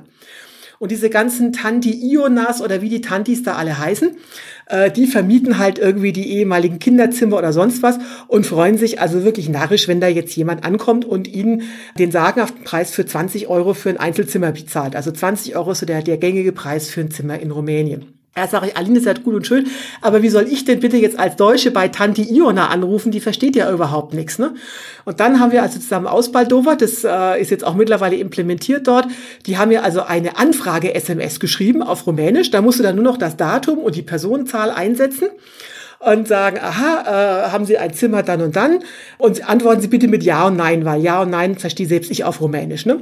Mhm. So, und die Tante ist ja noch nicht blöd, also SM Handy haben die alle, SMS verstehen und dann kriegst du dann halt immer zurück, ja oder nein, kannst mit Google Translate übersetzen und dann weißt du halt nie, welche Tante dich jetzt irgendwie wie empfängt. Und es gibt dann also so lustige Verwirrungen, diese Tantis äh, bieten dir auch Essen an. Jetzt dachte ich am Anfang, das mit dem Essen, also ich will jetzt nicht, dass die Tanti da mit ihren 70 Jahren noch in der Küche rumsteht, das kann ich ja irgendwie selber machen, bis ich mal begriffen habe, so eine Tanti hat also immer zu Hause im Kühlschrank einen, einen großen Topf mit Suppe stehen. Und wenn du dann also ankommst als Wanderin, dann macht die das, was in Rumänien so Standard ist, dann macht die Polenta. Das, das kostet die gar nichts, also das ist ganz einfach für die. Und dann geht die in ihren Garten, weil da sind ja alle Selbstversorger und pflückt halt gerade, was da reif ist. Dann kriegst du halt Tomaten, Paprika und sonst was ab, vorgesetzt. Und dann melkt die halt mal kurz ihre Kuh und dann kriegst du zum Frühstück äh, frische Kuhmilch. Also ich muss dazu sagen, ich habe es überstanden. Ich dachte erst am Anfang, um Gottes Willen, äh, Rohmilch unpasteurisiert, wie klappt das? Klappt aber hervorragend. Ne? Also alles, was dir diese Tante da hinstellt, ist also 1A Bio-Qualität und ist für die halt eine Wahnsinnsmöglichkeit, um äh, sozusagen sich ein bisschen Taschengeld äh, oder ein bisschen kleines Geld dazu zu verdienen. Und das ist unglaublich lecker. So problematisch wurde es nur, ich habe also immer diese, diese, diese, diese, diese Standard-SMS losgeschickt. Nun konnten sich einige von diesen Tantis nur beim besten Willen nicht vorstellen, dass eine Frau, eine deutsche Frau alleine dort ankommt. Also ich kam da einmal anders, war der ganze Tisch gedeckt und ich dachte, hallo, ich bin doch alleine, Singular. Ja, ja, sagte die, das, dachte, das wusste ich schon, aber ich dachte, du bist zu viert, weil alleine kommt hier ja keiner. Also hat die wirklich für vier Leute gekocht und war fast erstaunt, dass er alleine da stand. Ne? Sehr gut. Ich weiß aber auch von unseren früheren Gesprächen, dass du doch auch ganz gerne und dankbar auch ein bisschen mehr dann annimmst, genau. was so dir an äh, Nahrungsmitteln geboten wird unterwegs. So, du musst dir aber vorstellen, also was gibt's bei diesen Tantis, ne? Ja. Äh, also das ist wirklich schon hart. Also die interessanteste Tanti, Tanti Iona, hatte ich wirklich diesen Valia Czerny. Also das war unser Eingangszitat hier, ne? Also da kam ich nach einem wirklich grauenvollen Tag dort irgendwie an. Und dieses Kaff, äh, äh, ich kann es Pisacina heißt das, glaube ich, ne? Es wurde also schon dunkel und ich dachte, um Gottes Willen, wie finde ich jetzt Tante Iona? Also habe ich gleich am ersten, wollte ich gleich am ersten Haus klingeln, bevor es dunkel wird, weil also da gibt es natürlich keine Straßenbeleuchtung. Es gibt sowieso nur eine einzige Straße und die ist total verschlammt. Mhm. Also wollte ich am ersten Haus klingeln, musst du gar nicht, weil der Hund, äh, der Kläftscher, also der Hund kündigt dich an. Ne? Also habe ich dann so meinen üblichen äh, Sermon losgelassen. Wie ist so eine klassische Unterhaltung äh, in Rumänien? Die sieht also so aus, dass du also sagst Germania, Germania, das heißt Deutschland, ne? Dann sagst, dann deutest du auf dein Via Transylvanica T-Shirt, sagst Via Transylvanica, dann kommt also begeistertes Nicken auf der anderen Seite. Dann wissen die, aha, bekloppte Deutsche wandert Via Transylvanica, was kann die nur wollen? Dann sagst du Tanti Iona und dann weiß ich den Weg. Ne? So, äh, mir war dann äh, sehr schnell klar, dass Tanti Iona dass ich die auch so gefunden hätte, weil diesen ganzen Kaffee, diese Prisacina, gibt es nur zwei bewohnte Häuser. Ich stand dann also klingelte da und Tante Iona machte mir dann plötzlich in, mit der Stirnlampe auf. Aha. Und ich dachte, aha, das ist jetzt aber komisch, warum, warum Stirnlampe? Ähm, Habe ich nicht so ganz verstanden. Dann führte mich die da in mein Zimmer, äh, immer noch mit der Stirnlampe. Ich drücke so automatisch auf den Lichtschalter, Licht ging an. Ich dachte, warum rennt die Frau mit der Stirnlampe rum? Ich verstand ja kein Wort, ne? Sie also wieder Licht ausgemacht. Dann frage ich idiotischerweise nach der Dusche. Dann führte mich in so ein völlig verkalktes Badezimmer. Und bis ich mal verstanden habe, äh, damit ich da duschen kann, musste erstmal der Ehemann, der da also gleich mit Gummistiefeln ankam, musste mir erstmal den Badehofen anheizen mit Holz. Da war es aber schon zu spät. Der hat mir dann also auch kurz erklärt, wie mein Abendprogramm aussieht. Er sagte also, aha, erstmal Palinka, also Schnaps, dann Dusche und dann Essen. Aha, dann fügst du dich also in dein Schicksal. Ne? Dann saß ich da mit meiner äh, Stirnlampe beim Palinka, habe dann also eine sehr lauwarme Dusche genommen. Und äh, zum Abendessen gab's dann also diese besagte Suppe, die die immer haben, diesen Käse, den die selber machen, alles mögliche aus dem Garten und jede Menge Polenta. Zum Frühstück wiederholt sich das. Zum Frühstück kriegst du dann die Reste. Also es beginnt dann bereits früh um acht auch mit Palinka. Also das musste ich dann irgendwie versuchen abzuwimmen. Und zum Frühstück kriegst du auch gerne mal ausgelassene Speckschwarte. Das ist dann schon etwas äh, gewöhnungsbedürftig. Mhm. So beim Frühstück rannte die wieder mit ihrer Stirnlampe rum. Ich habe es immer weniger verstanden. Das äh, hat sich dann erst dann gelüftet, als ich mich verabschiedet habe. Dann stand die nämlich im Garten neben ihrem Solarpanel. Und dann ist mir erst gedämmert, dieses Dorf ist gar nicht ans Stromnetz angeschlossen. Das heißt, den einzigen Strom, den die kriegen, ist über das Solarpanel, der wird dann also über Nacht gespeichert und damit die also nicht den ganzen Strom verballern, äh, wenn die sich im Haus bewegen, dann machen die das halt mit einer Stirnlampe, die sie dann mhm. über Akku aufladen. Das war das Rätselslösung, ja. Genau. Und diese Pension dort entlang des Weges, also es klingt ja so, als sei der Weg innerhalb äh, Rumäniens bekannt, aber international jetzt vielleicht auch noch nicht so. Kommen da viele Gäste vorbei oder war das da ein Riesenhighlight, dass du dann da nun entlang getapst bist? Also um jetzt wieder zurück zum Anfang zu gehen, ich komme, ich schweife mal ab. Also lassen Sie mal noch zurück zum Anfang. Also als ich da meine beiden Polizisten da getroffen habe, die haben mir also gleich erzählt, Sie gehen in die Pension, ich sollte da bitte auch mitkommen. Ne? Mhm. So, dann landete ich also in meiner allerersten Pension, lernte also kennen, aha, Einzelzimmer, Standardpreis 20 Euro. Und dann, äh, was die halt im Garten oder so haben, in dem Falle hatten die im Garten einen, einen Fluss, es gab also gebratene Forelle. Und kaum kam ich da da, du kannst so schnell, du kannst so gar nicht Via Transylvanica sagen, wie die sofort mit ihrem Via Transylvanica Stempel ankommen. Also, es ist, äh, äh, das, also du gibst, da kriegst du so ein Via Transylvanica Stempelbuch, das ist wie beim Pilgern, ne? Und äh, wenn die sozusagen via Transylvanica Gastgeber sind, würden die alle gestempelt. Und die hat mir also sofort erklärt, aha, die Hälfte ihrer Gäste ist schon via, sind schon via Transylvanica Wanderer. Das sind bisher, also es sind bisher fast ausschließlich Rumänen. Dort kennt den Weg wirklich jeder. Mhm. Aber halt, äh, ich hoffe jetzt auch bald zunehmend eben äh, Deutsche. So. Und ähm, äh, jetzt weiß ich gar nicht, wo man hier jetzt am besten äh, weiter erzählt. Vielleicht machen wir mal weiter mit den Hirten, weil dort bringt das nämlich auch eine, äh, für die ist das nämlich auch ganz toll. Ja, mach mal, erzähl mal irgendwas, ja. die Hirten. Die, also schon an meinem ersten, also drei Tagen, ich mit meinen rumänischen Polizisten da unterwegs, ne, die liefen schon vor und dann äh, sah ich also auf der Karte, aha, jetzt kommt so eine Alm mit, äh, mit Hirten und das ist immer, also die, die, die, die Polizisten waren schon vorne weg und Almen sind immer schwierig, weil dort gibt's Hirten, dort gibt's Vieh, das heißt, es gibt die berühmten Hütehunde. Mhm. Und das ist wirklich ein Riesenproblem in Rumänien. Ne? So, und glücklicherweise waren meine beiden Wanderfreunde schon da, die hatten die gewarnt. Da stand also nun so ein Hirte, wartete schon auf mich, ne, hat also seine Hunde bereitgehalten.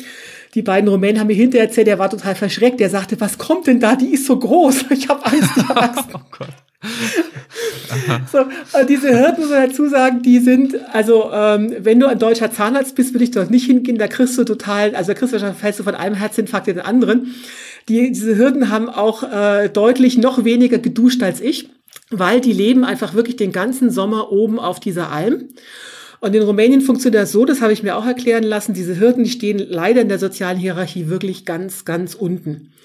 Mhm. Und die werden vom Dorf angeheuert, also das ganze Dorf legt zusammen, gibt denen also die ganzen Schafe oder Kühe und sonst was mit, leider auch die Hunde. Also die, die Hirten wollen die Hunde gar nicht haben, weil die hören ja gar nicht auf sie, die hören ja auf ihre eigentlichen Besitzer, aber die müssen die halt mitnehmen. Ne? Dann gehen die auf die Sommerweiden und diese Hürden werden großenteils gar nicht mal in Geld bezahlt, sondern in Käse. Also den Käse, den sie auf den Weiden dann herstellen, bekommen sie einen Anteil davon und das ist quasi ihre, ihre Entlohnung. Das heißt, sie sitzen den ganzen Sommer über da oben, sehen keinen und äh, verdienen also wirklich nur ein Butterbrot. So, und wenn du da jetzt als Wanderer ankommst, äh, kriegst du natürlich gleich Milch serviert und Käse und was die da halt eben da haben. Und dann lässt du halt da ein, zwei Euro. Und das hört sich jetzt für uns wenig an und für die ist es eben noch ein Wahnsinns, Wahnsinns Zubrot. Und die freuen sich halt dann eben total. Das Gute ist, das sollte man als Wanderer wirklich machen, denn die Hirten sind ja nicht blöd, ne? Die wissen, aha, wenn der Wanderer erstmal vom Hund gebissen ist, dann kauft der mir keinen Käse mehr ab. Also da kriege ich keine Kohle mehr. Das heißt, ich muss verhindern, dass der Wanderer gebissen wird. Also, liebe Wanderer, wenn ihr auf die Via Transsilvanik immer den Hirten Kohle geben, damit ihr, mhm. damit ihr ihre Hunde zurückhalten, ne? Guter so. Tipp, guter Tipp, okay. Mhm. So, möchtest du auch mal wieder was sagen? Äh, Ach du, ich finde, du machst das auch ganz gut. ich habe mich jetzt ganz weit zurückgelehnt. Ja, also man merkt, äh, es sprudelt nur so aus dir heraus, äh, ein wahnsinniger Weg. Wir werden jetzt, glaube ich, äh, nicht dem Weg in der Gänze hier gerecht werden können, indem wir alle Stationen äh, durchbesprechen. Über 1000 Kilometer ist natürlich auch ordentlich eine Ansage. Wie lange warst du denn unterwegs insgesamt? Also insgesamt habe ich dort äh, knapp zwei Monate gebraucht. Mhm. Ich möchte aber noch einige, äh, äh, Entschuldigung, da wird es jetzt vielleicht doch länger als eine Stunde. Also ich muss noch einige Highlights eben loswerden, weil. Ja, dann werd mal Highlights los, bitte. Also weil ich, äh, ich war einfach nur noch, äh, äh, nur noch, nur noch geflecht. Also erstmal was, ähm, mein schönstes Highlight war, die, also die Rumänen wollten nun ja partout, dass es mir dort gefällt. Und ich wollte partout immer keine Sonderbehandlung. So, also dann gab es so, hm, äh, würdest du dich denn auch mal, also wir kennen da jemand oder der würde dich sicherlich gerne kennenlernen und können wir dir deine Telefonnummer geben? Ich sage, na ja, drei Teufel, dann mach das jetzt eben, ne? So, also stehe, sitze ich nun in Alba Giulia. Das ist ein Ortsname, den kennt in Deutschland niemand, was eine absolute Schande ist. Das ist also eine ehemalige K&K-Stadt mit einer völlig intakten Befestigungsanlage aus der Zeit von Maria Theresia. So, und da sitze ich nun also, genieße die wunderbare Altstadt. Ne? Da ruft mich dieser besagte Mensch, der mir da vermittelt worden ist, namens Eddie Schneider. So, das ist also ein äh, Siebenbürger, der ausgewandert ist mit seinen Eltern. Der sprach also so gut Deutsch wie du und ich, also wirklich Muttersprachler Deutsch. Der ist aber dann nach Rumänien zurückgekommen. So, und rief mich an, sagte, ja, via Transylvania, pipapo, hast du Lust auf eine Flasche Wein? So, und ich also nur noch äh, leicht grämlich, äh, dachte, da eigentlich habe ich mehr Hunger, wenn sein muss, trinke ich auch eine Flasche Wein. Ja, also er holt mich jetzt in der Viertelstunde ab. Ich dachte, oh Gott, was wird das jetzt, ne? So, und dann führt er mich, äh, also ich, ich kenne diesen Mann ja gar nicht, ne? Also, aber in Rumänien find, find, also sind einfach wahnsinnig gastfreundlich. Also der schleppt mich nun zu dieser Befestigungsanlage, die wohlgemerkt, in dieser Befestigungsanlage sind die Wände vier Meter dick. Mhm. So, schleppt mich da rein äh, zu seinem Freund Eugene. Eugene ist also ein moldawischer Weinhändler. Und er erklärt mir nun, in dieser Befestigungsanlage lagern seit den 50er Jahren die staatlichen Weinreserven Rumäniens noch angelegt zu Ceausescu. Ceausescu war, bevor er da also nun äh, äh, Minister oder was immer Präsident wurde, war er zuständig unter den Kommunisten für die Bevorratung in Rumänien. Und der hat dort in Alba Giulia eben diese Weinreserve angelegt. Da liegen noch wirklich äh, 5000 oder 10.000 Flaschen Wein bis von den 50er Jahren. Also ich schon in, äh, ich war schon bass erstaunt, die verkaufen diesen Wein dort eben, auch einen modernen Wein. Wir haben so eine kleine Weinverkostung. Ja, sagt Eddie, und jetzt äh, holen wir mal eine spezielle Flasche Wein für dich. Wann bist du denn eigentlich geboren, Christine? Und ich so wird schon ganz blass. Ja, sagte, äh, sag ich ja, in 1967. Naja, sagte, dann gucken wir mal, ob wir denn hier nicht eine Flasche Wein aus deinem Geburtsjahrgang finden. Dann wandeln wir durch Gänge und haben dann also eine Flasche rumänischen Riesling Jahrgang 1967 gefunden. Ich dachte schon, um Gottes Willen kann ich es überhaupt annehmen? Frage ich, was kostet dieses Ding eigentlich? Naja, sagte der, der äh, Sommelier dann, wir würden das verkaufen für 50 Euro. Also ich meine, wo auf der Welt bekommst du 50 Jahre alten Wein für 50 Euro, ne? Mhm. Ne, und dann äh, hat er mir also gezeigt, wo man das erkennt, hat das also ganz vorsichtig auf. Ich weiß jetzt alles über alten Wein. Ne? Und äh, dann haben wir dort wirklich, habe ich in Alba Giulia nun Wein aus meinem Geburtsjahrgang verkosten können. Ich sage dir, es war, also ich habe zwar keine Ahnung von Wein, aber es war absolut köstlich. Wollte gerade fragen, war es was Besonderes? Oft wird dann auch irgendwann mal ein bisschen muffig. Ähm, Überhaupt nicht. War da nicht Perlen vor die Säue, sondern du konntest es tatsächlich auch wertschätzen, ja? Ja, ich konnte so gut wertschätzen, ich sage so, da fehlt jetzt noch ein gutes Essen dazu, dann sind wir also in das, Kam dann das sind Essen wir, wieder? Ja, dann sind wir das Restaurant neben dran gegangen und Rumänien, was ich so, was ja alle so als das Armenhaus äh, Europas empfinden. Also mir wurde da aufgetischt glasierte Entenkeule mit äh, Rotkohl, Maronen und äh, Wein von 1967. Also ich kam mir nun wie alles vor, aber nicht wie Armenhaus Europas, ne? Und hast du dich dann nochmal beschwert, dass du keine extra Behandlung haben wolltest? Oder hast du dann doch irgendwann mal gesagt, ach ja, eigentlich funktioniert so auch? Naja, Eddie hat mich dann am nächsten Tag äh, äh, doch zu sich eingeladen. Das war also sowieso grandios. Sind durch die Stadt gefahren. Wir haben dann also Freunde von ihm besucht, die mittelalterliche äh, äh, Bräuche reenacten. Also dann wurde ich dann in die Geheimnisse des mittelalterlichen Schwertkampfes eingeweiht, äh, wurde da im besten Hotel untergebracht, weil er erzählt mir ganz begeistert von der bekloppten Deutschen, die als erste Frau diesen Weg rennt. Also alle wollten mich beherbergen, alle wollten mir was zu essen geben. Ich habe dann irgendwie Widerstand aufgegeben. Ne? Sehr, sehr gut. Was noch? Komm, äh, lass noch ein paar Highlights hören. Also, Du hast ja äh, anscheinend Notizen gemacht. Ich habe mir, ich habe mir total Notizen gemacht. So, Warum also, bereite ich mich überhaupt vor? Ist doch perfekt. So, solche Gäste brauchen wir öfter, Jana. Ganz ehrlich. also, Super. was ist wichtig in Rumänien? Also, was ich überhaupt nicht wusste, ist, man denkt ja so Rumänien, Rumänien, was ist das? Ne? Rumänien ist die wirklich der Multikulti-Staat par excellence. Was mir gar nicht klar war, ist, dass in Rumänien leben wirklich Dutzende von Minderheiten. Die größte Minderheit in Rumänien, das sind die Ungarn. Es leben äh, 1,2 Millionen Ungarisch, ungarischsprachige Rumänen dort, die sogenannten Tschekler. So, und äh, in diesen Orten, also da wirst du wirklich nicht mit Bună ziua, das ist Guten Tag auf Rumänisch, sondern mit Jonapot, das ist Guten Tag auf, auf Ungarisch. Also die sprechen teilweise überhaupt kein äh, Rumänisch, was mir dann klar wurde, als ich meine rumänische Standard-SMS dahin geschickt habe. Ne? Also äh, ich habe mich dann sozusagen bei Aline und bei Anna beschwert, sage ich, ich schicke da, hab da jetzt fünf SMS verschickt, warum antwortet da keiner? Ja, sagte Anna, die Ungarin ist, ne? Also ich rufe da jetzt mal an. Dann sagte sie, na ja, das sind halt so Hirtinnen, ne? Oder halt so Bauersfrauen.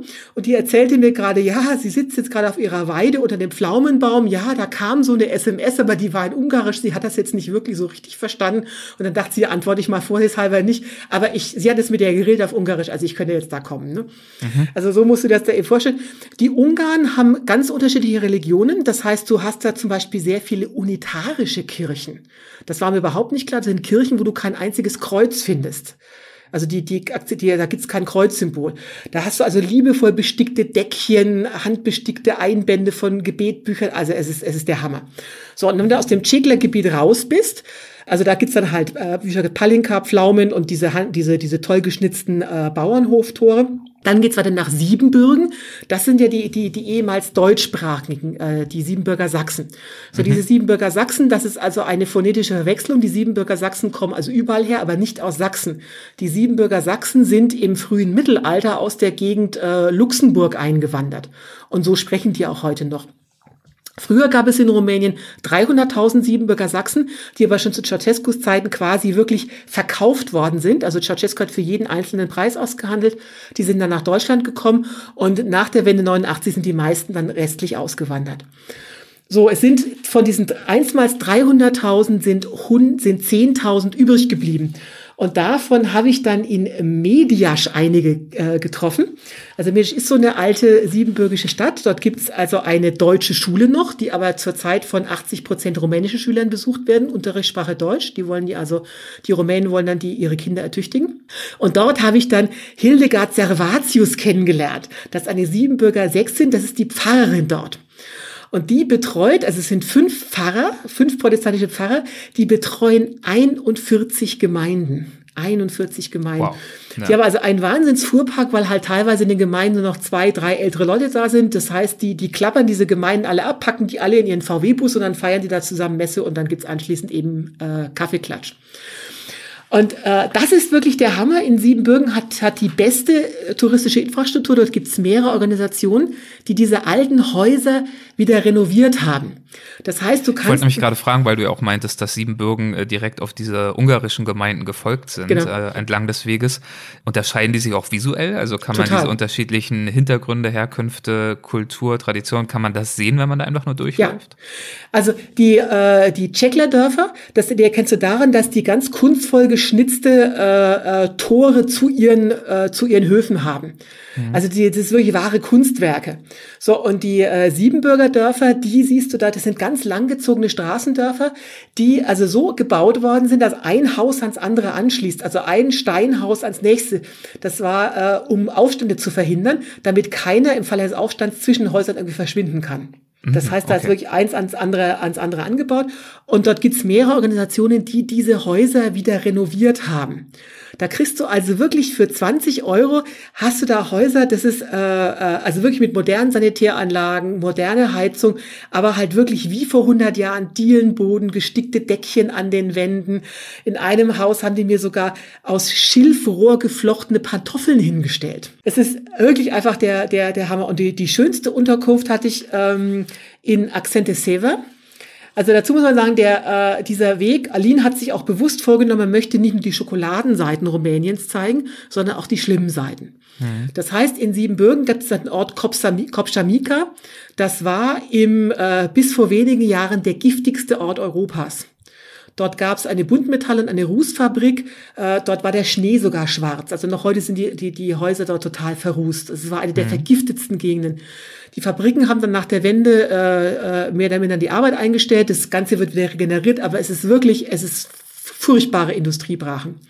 So, da, also er führt dich direkt dort durch. Und zwei Wanderstunden weiter kommst du nach Accente Seva, das heißt auf Deutsch Frauendorf. Und diese rumänischen, diese, diese siebenbürgischen Dörfer erkennst du daran, dass sie alle Wehrkirchen haben. Das heißt, da ist die Kirche von einer hohen Mauer umgeben, wo die sich also gegen Angriffe schützen können. Und in Frauendorf hat man in, in, die, in die Befestigungsmauer der Wehrkirche hat man äh, Ferienapartments reingebaut. Das also der Hammer, du übernachtest wirklich in dieser äh, mittelalterlichen Befestigungsmauer und am nächsten Tag äh, kam dann also die Dame, die das verwaltet, extra so früh an, um mich dann auf den Kirchturm zu lassen. Dann steigst du also wirklich für alten Holzgebälk, also deutscher TÜV würde da die Krise kriegen. Ne? Du steigst da zwischen Taubendrecke und alten äh, Holzbalken da eben hoch und hast da einen Wahnsinnsausblick über das, äh, über das, über das Umland. Ne? So, also das heißt, du hast ganz viele unterschiedliche Ethnien dort. Es gibt auch in Rumänien sehr viele Roma und Sinti die, äh, die du eben auch dort siehst, die äh, kennst du an diesen, an diesen bunten Rücken der Frauen, die wirklich dort noch ihren äh, traditionellen Handwerken nachgehen. Also ich habe das erlebt, wie die dann, also so, ein, äh, so eine Roma-Familie in so ein Dorf kommt mit dem, äh, mit dem Transporter und die verkaufen Besen. Das heißt, dann äh, laufen die Frauen wirklich mit so einer Handvoll Reisigbesen durchs Dorf, schreien dann Besen, Besen, Besen und verkaufen die dann halt dann an die Dorfbewohner. Also es ist wirklich, ich, mir war nicht klar, was für ein Wahnsinns-Multikulti-Staat Rumänien ist. Das heißt, also es gibt, du kannst in Rumänien sogar auf Deutsch studieren. Ne? Du kannst auf Ungarisch und auf Deutsch studieren. Es gibt deutsche Zeitungen, ungarische Theater, also weil diese Volksgruppen halt so noch so so präsent sind. Ne?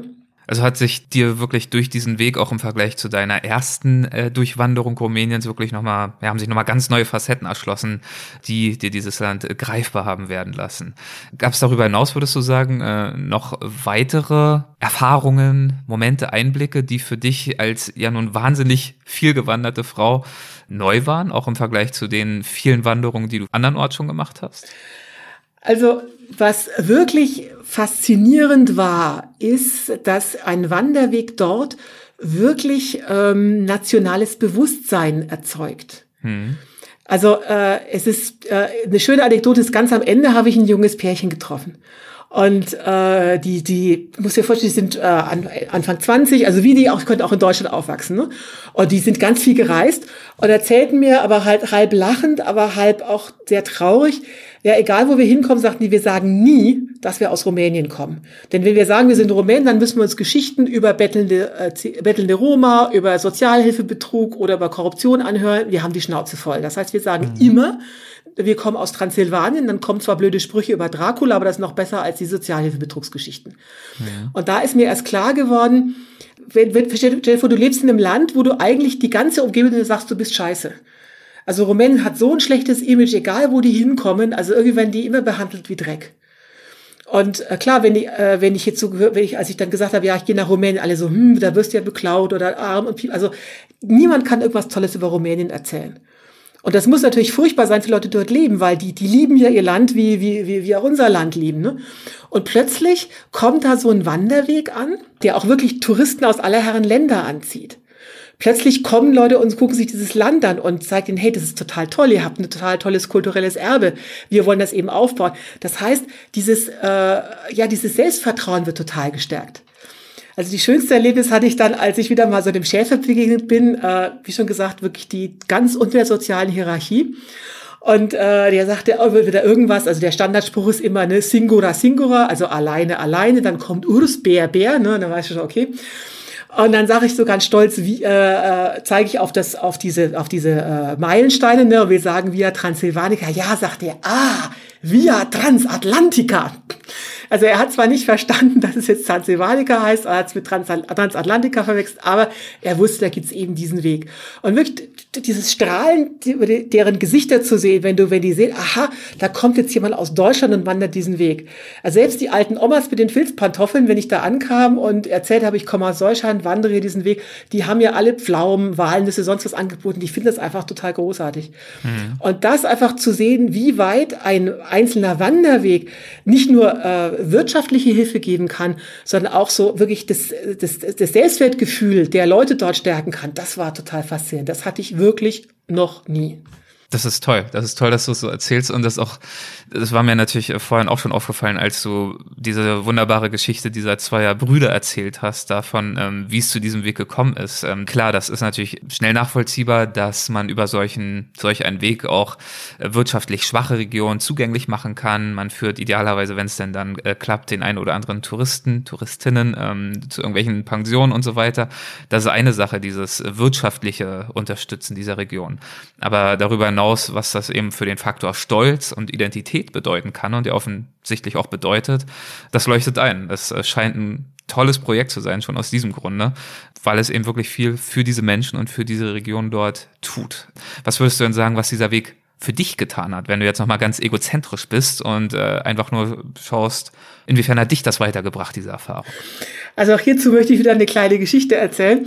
Also als ich dann eben am Ende ankam, also ich habe dann auch diese diese unmarkierten Sachen dann eben irgendwie irgendwie bin ich da auch durchgekommen. Ja. Und dann rief mich Aline an und sagte, also ich komme jetzt am Ende und hol dich ab. Und ich so, Aline, lass das, du fährst da zwölf Stunden oder zehn Stunden mit dem Auto. Also du, ich bin ja großes Mädchen, ich schaff das schon alleine. Ne?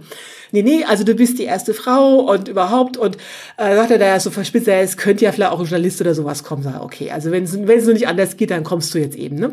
Dann habe ich wirklich, bin ich, habe ich dann in Roberta Studun Severin, habe ich mir ein Hotel genommen, dann kam der also auch früh zum Frühstück und sagte, nee, also Journalist kommt jetzt keiner, wir machen das jetzt und fahren dann zwölf Stunden zurück. Sondern bimmelte also ein Telefon, also ständig bimmelte das Telefon und der wurde schon immer leiser und leiser. Ich sage, was ist denn nur? Ja, es kommen vielleicht doch ein paar mehr Journalisten. Also Ende, Ende vom Lied war, als wir dann die Donau erreichten, stand dort wirklich ungelogen ein Dutzend Journalisten mit Filmkameras. Und äh, also es war der Hammer. Ich kam dann auch ins rumänische Fernsehen. Ne? Also ich war wirklich im nationalen Fernsehen. Und der äh, Aline hatte also wunderbar, ich habe ja die Hälfte nicht verstanden, ne? also was er da nun äh, erzählt hat. Und dann fragten die mich eben so, ähm, äh, wie hat's dir gefallen? Wie fühlst du dich so als erste Frau? Ich meine, nur habe ich nun viele Sachen als viele Trails als erste oder sonst was gemacht, ne? Ja, Aber ich ja. stand dann da, sie hatte echt fast schon Tränen in den Augen und sagte also wirklich aus vollem Herzen, ja, ich habe mich einfach in dieses Land verliebt. Und so ist es wirklich. Also es, äh, ich habe wirklich mein Herz an Rumänien verloren. Ich habe in nirgendwo so viele Kontakte geknüpft wie dort, habe so viele spannende Leute getroffen habe die diese Kultur so ins Herz geschlossen. Es gibt aber auch wirklich ganz wenige Wege, wo du so eine tolle Infrastruktur hast, wo du so unkompliziert und so toll mit den Leuten dort ins, ins Gespräch kommen kannst. Auch wenn du vielleicht nicht oft mit denen reden kannst, aber äh, durch diese durch diese sehr günstigen Unterkünfte und dass die Leute sich einfach so freuen, ja, diesen Kontakt hatte ich eigentlich sonst, sonst nirgendwo. Und ja, also ich habe mich wirklich, äh, ich habe wirklich mein Herz in Rumänien verloren. Ne? Schön, das glaube ich, dass das wahnsinnig viel ausmacht, dieses Gefühl, dieses Bewusstsein, willkommen zu sein. Also durch diese Dörfer zu schlendern und äh, zu spüren, die Menschen freuen sich tatsächlich, dass du jetzt da bist. Und sie versuchen mit kleinen und manchmal auch größeren Gesten äh, dafür zu sorgen, dass das für dich eine besondere Erfahrung ist. Also deswegen, alle, die hier zuhören, also auf nach Rumänien. Also jetzt ist der Weg noch total unbekannt. Das wird sich hoffentlich bald ändern. Also ich finde, ich habe viele Wege gesehen, aber der hat einfach ein Wahnsinnspotenzial.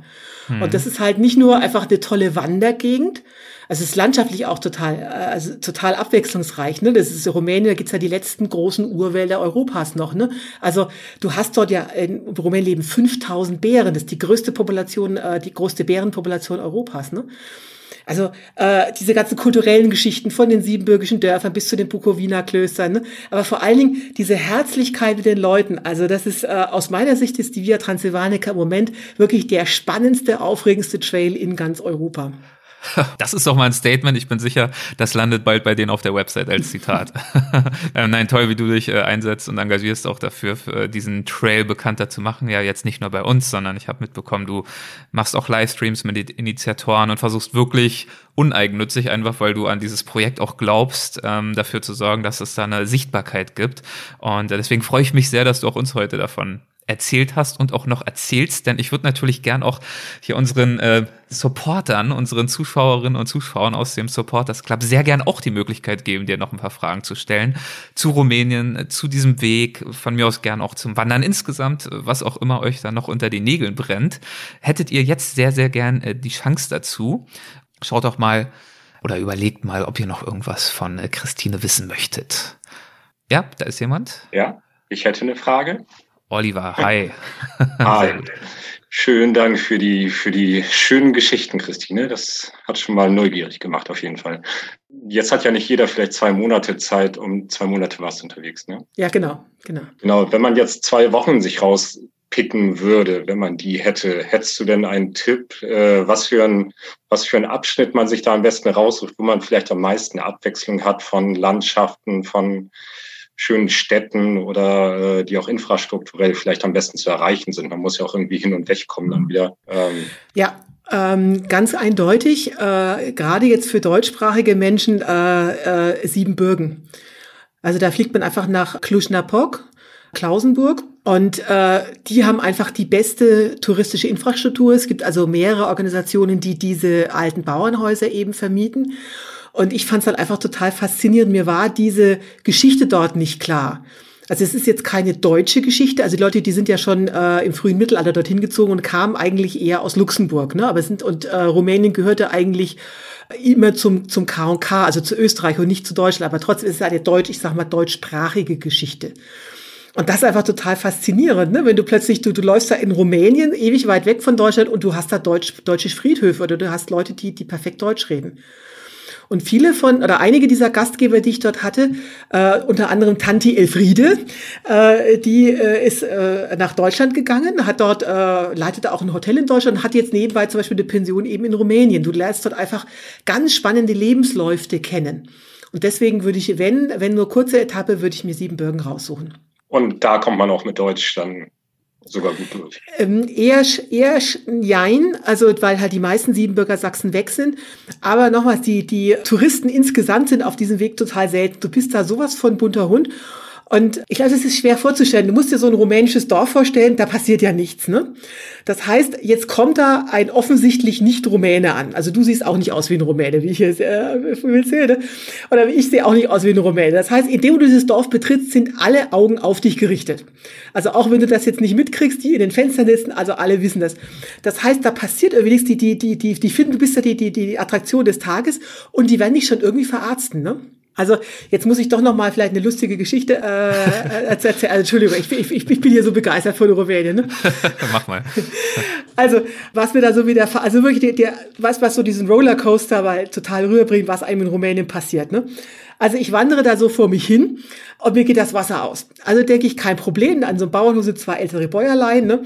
Äh, ich halte da meine Wasserflasche hoch ne? und weiß da auf ihren Brunnen und denke mir, die geben mir jetzt Wasser. Ne?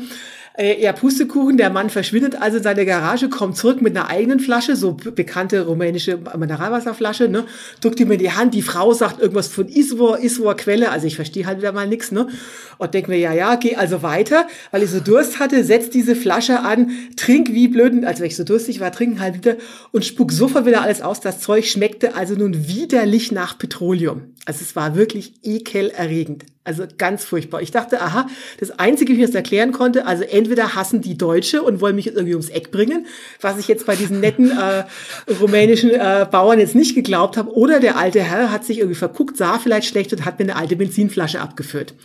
Also ich hatte schon Visionen von, ich sterbe jetzt an Krebs oder muss jetzt ins Krankenhaus, was es da nicht gibt. Also jedenfalls, ich mir war so schlecht, ich habe wirklich mir den Finger in den Hals gesteckt und alles wieder ausgekotzt.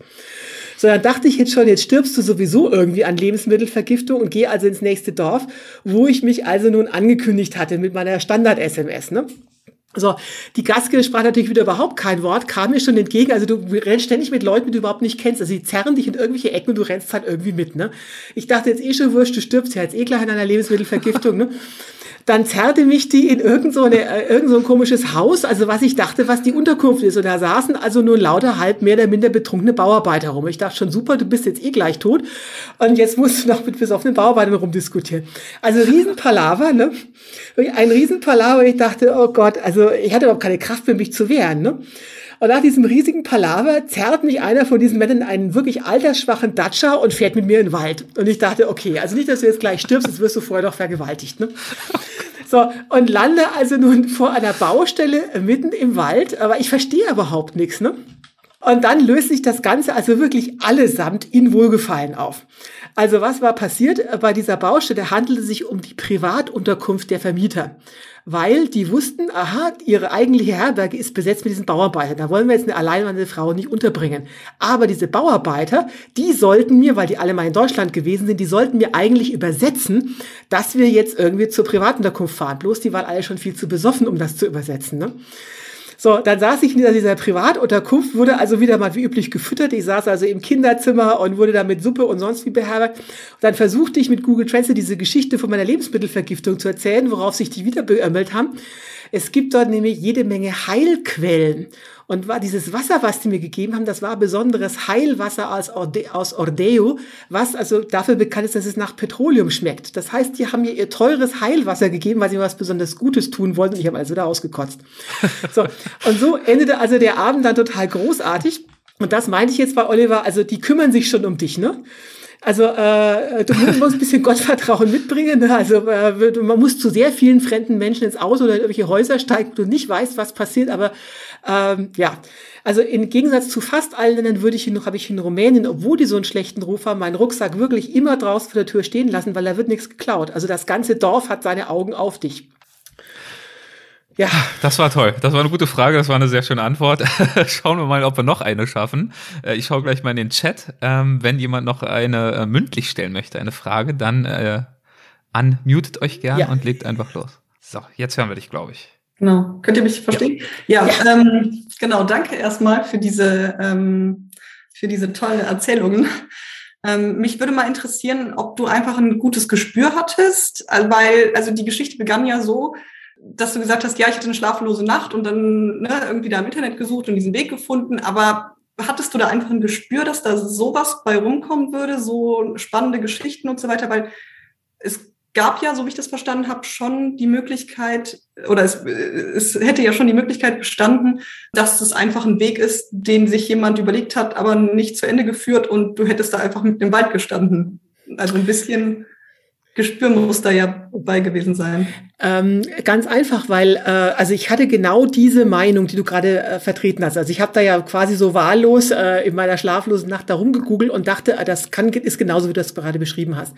Aber spätestens, als ich den Wanderführer sah, also ich meine, ich bin ja schon so viel gewandert, du siehst dann halt das Wanderführer schon, wenn da so und so, wenn da x Unterkünfte stehen, mit Preisen, mit äh, Telefonnummern, wenn dann eine 1A-Beschreibung steht, mit Höhenprofil und Pipapo, dann muss da auch was da sein.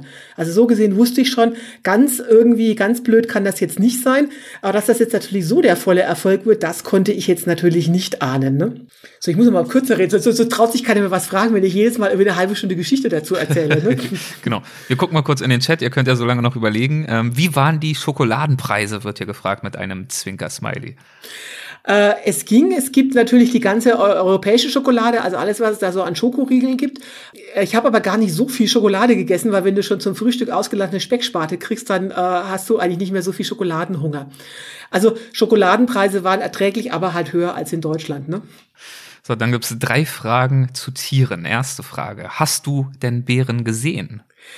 Also, eigentlich richtig, also ich selbst habe keinen echten Bären gesehen. Ich habe jede Menge, also ich habe wirklich so in den Bärengebieten, das konzentriert sich alles leider auf Siebenbürgen. äh, da, also ich habe jede Menge Schauergeschichten gehört, also dass die Bären da halt die, nachts in die Dörfer kommen und die Mülltonnen ausleeren. Äh, ich habe jeden Tag Exkremente gesehen, ich habe diese Bärenabdrücke gesehen, aber Bären selber mhm. nicht. Aber das äh, All-Female Exploration Team der Taschuleasa, also das sind drei Frauen, das ist Anna und äh, zwei Mitstreiterinnen, drei Mitstreiterinnen. Eine davon ist eine rumänische Prinzessin. So, und äh, eine echte rumänische Prinzessin.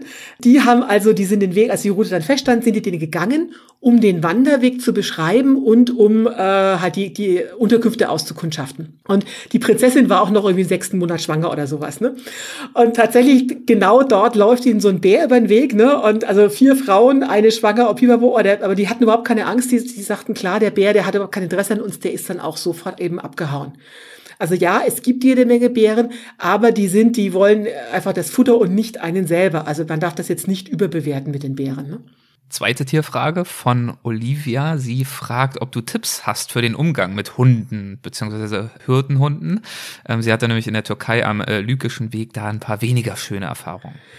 Also ich hatte in Rumänien auch einige weniger schöne Erfahrungen, muss man ganz ehrlich dazu sagen. Ähm, das Problem wird sich, also um es mal vorne wegzunehmen, ich habe lange mit Aline und Anna ähm, darüber diskutiert, weil das ist aus meiner Sicht das größte Problem auf diesem Weg. Mhm. Und ähm, in Rumänien gibt es seit neuestem eine Tierpolizei, also man höre und staune. Und die sagen halt, man kann über Rumänien alles sagen, aber wenn es irgendwie Geld zu machen gibt, dann wird alles ratzfatz organisiert.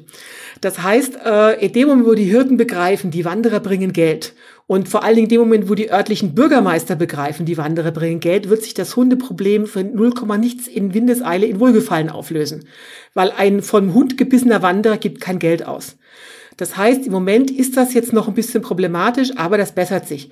So, das Einzige, was hilft, ist im Prinzip wirklich äh, rechtzeitig nach dem Schäfer rufen weil der noch die größten Chancen hat, die loszuwerden.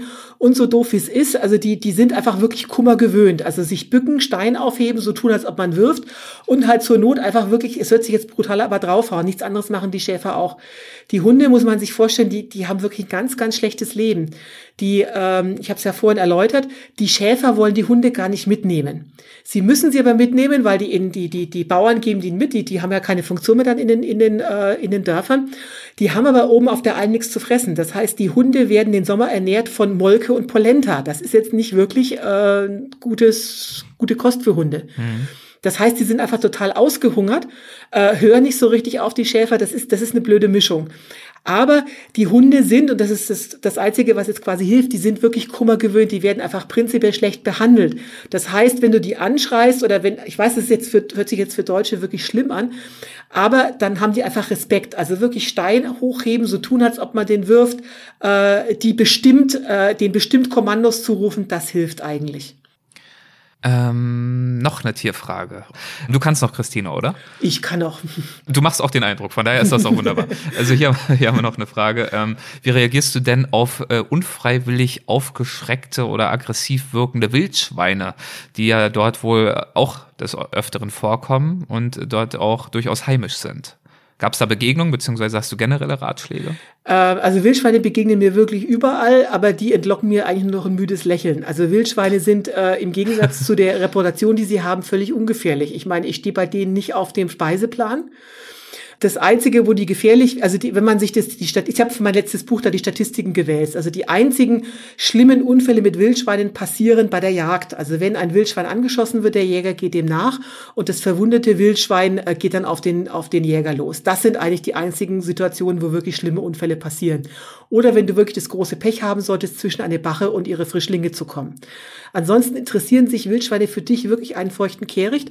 Bei mir sind die wirklich, die, die rennen äh, wirklich in Heerscharen nachts im Wald an meinem Zelt vorbei, einfach weil die kurzsichtig sind. Die sehen mich nicht, die suchen irgendwelche Eicheln, die, die äh, wühlen da den, den Waldboden auf.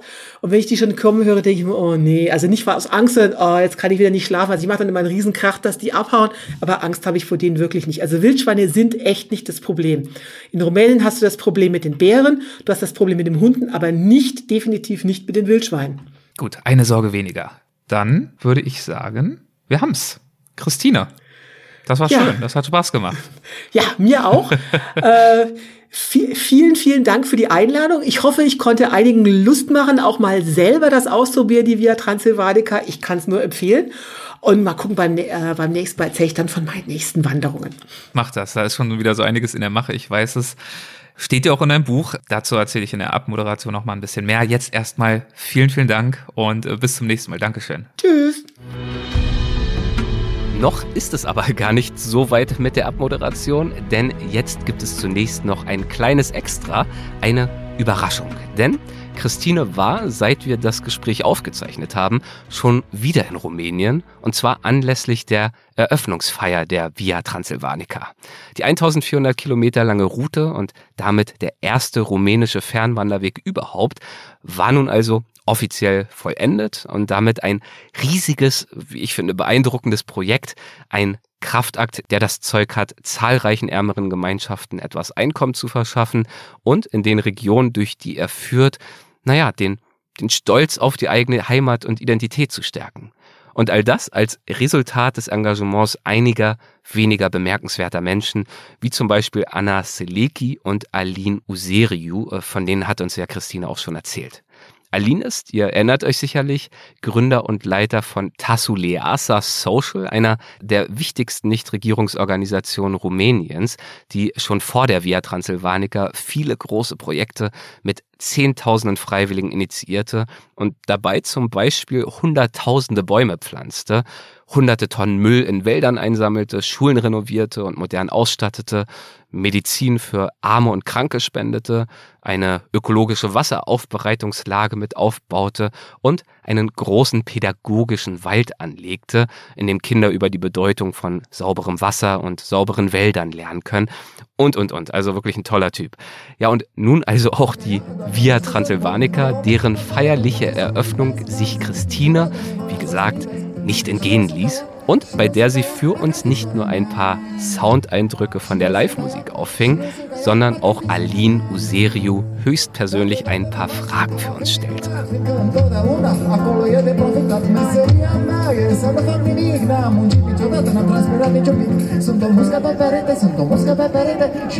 Hallo Aline. Aline Useriu ist der Gründer der Via Transylvanica. Wir haben uns vor einem Jahr kennengelernt und wir haben über einen großen Event gesprochen zur Eröffnung der, äh, des Trails. Und gestern war es soweit. Gestern hat sie Via Transylvanica offiziell eröffnet. Aline, wie fühlst du dich jetzt? Dein Baby ist jetzt offiziell eröffnet. Wie geht es dir? Also unsere Treffen letztes Jahr hat mir unglaublich viel Vertrauen gegeben, dass ich das zu Ende äh, bringen kann dieser Tag für mich war, war unglaublich äh, emotional aufgebaut, weil ich habe ja auch das ganze Trail gemacht. Ich bin 62 Tage gewandert durch Via Transylvanica und ich weiß ganz genau, dass Rumänien und Transsilvanien hat verdient so ein Trail. Und dadurch, dass Tausende von Menschen gestern einfach gekommen sind von überall äh, in Rumänien und von überall auch aus der ganzen Welt, das mitzufeiern, ich denke und ich habe jetzt Vertrauen weiterzumachen, weil wir haben einiges zu tun. Aber ich möchte einfach mal sagen, jeder, der auf Via Transylvanica einen Schritt macht, irgendwo äh, ein Brot wird gekocht, ein Arbeitsplatz wird erschafft, ein Haus, der zusammenfällt, wird wahrscheinlich restauriert und vielleicht als Gasthaus. Eine alte Kirche wird vielleicht restauriert, weil viele Leute gucken sich das an und das ist einfach was Rumänien unglaublich hat, eine interessante Natur, und da passiert auch sehr viel. Jeder will das abholzen. Wir wollen das zeigen. Ähm, und wenn wir nicht äh, jetzt auf dem Via Transylvanica sind, wir haben bald nichts mehr zu zeigen. Jetzt ist noch reichlich da zu zeigen. Und, und ich mache einfach eine Anladung für alle Leute, die du kennst, einfach mal Rumänien kennenzulernen, weil äh, du bist einfach der erste Person, der uns Vertrauen hat, dass Rumänien hat was zu zeigen, weil du bist ja gekommen und hast eigentlich nicht gesucht irgendwelche Strände und, und Skipisten, die wir einfach nicht haben, sondern du hast einfach gesucht Natur und Erfahrung und Menschen. Das haben wir reichlich. Super. Dann wünschen wir jetzt allen, die hoffentlich bald kommen, äh, weil wir beide Rumänien einfach ein tolles Land ist, wir wünschen denen alle Kalle Buna. Oder wie sagt man das auf Rumänisch? Calebuna. Das Cal ist unsere Buen Camino oder Godspeed oder Calebuna. Es ist unsere zwei Worte, dass, dass wir losmarschieren können. Alles klar. Vielen Dank, Mulchumesk. Vielen Dank auch. Auch mit Anna Seleki, die ebenfalls zu den Initiatoren des Weges gehört und von der Christine vorhin ja schon erzählt hat, hat Christine für uns vor Ort gesprochen. Hallo Anna. Anna ist die Geschäftsführerin der Via Transylvanica und wir sind jetzt hier in Alba Giulia und die Via Transylvanica ist nach gerade mal viereinhalb Jahren Bauzeit gerade ganz offiziell eröffnet worden mit einer riesigen Party, war total tolle Stimmung. Und jetzt sitzt hier vor mir Anna, ziemlich erschöpft. Und äh, Anna, wie geht es dir jetzt? Dein Baby ist jetzt äh, gerade eröffnet worden. Wie fühlst du dich? Hallo und äh, äh, danke schön für die Einladung. Äh, ja, ich bin schon ein bisschen erschöpft, aber sehr, sehr froh, dass wir jetzt äh, ähm, unser Via Transylvanica Weg äh, komplett gemacht haben. Wir sind froh, dass wir alle 1400 Kilometer fertigstehen äh, für äh, Wanderer für nationale und internationale Wanderer. Und äh, der heutige Tag war äh, sehr äh, wichtig für uns. Wir haben äh, sehr viel darüber geredet, äh, dass ähm, äh, Leute ke kennenlernen müssen, via Transylvanica und ein bisschen weiterzugeben, weil dieses Weg lebt nur so, wenn Wanderer kommen und sie bewandert wird. Und deshalb, wir brauchen eure Hilfe auch auf den Via Transylvanica zu kommen und das fühlen und danach äh, weiter darüber zu reden. Ich glaube, das ist eine der wichtigsten Sachen, was wir jetzt brauchen. Und Anna, was erwartet denn die Wanderer? Ich habe ja schon ein bisschen darüber erzählt, wie toll das ist, aber was findest du aus deiner Perspektive? Was ist denn das Highlight auf der Via Transylvanica?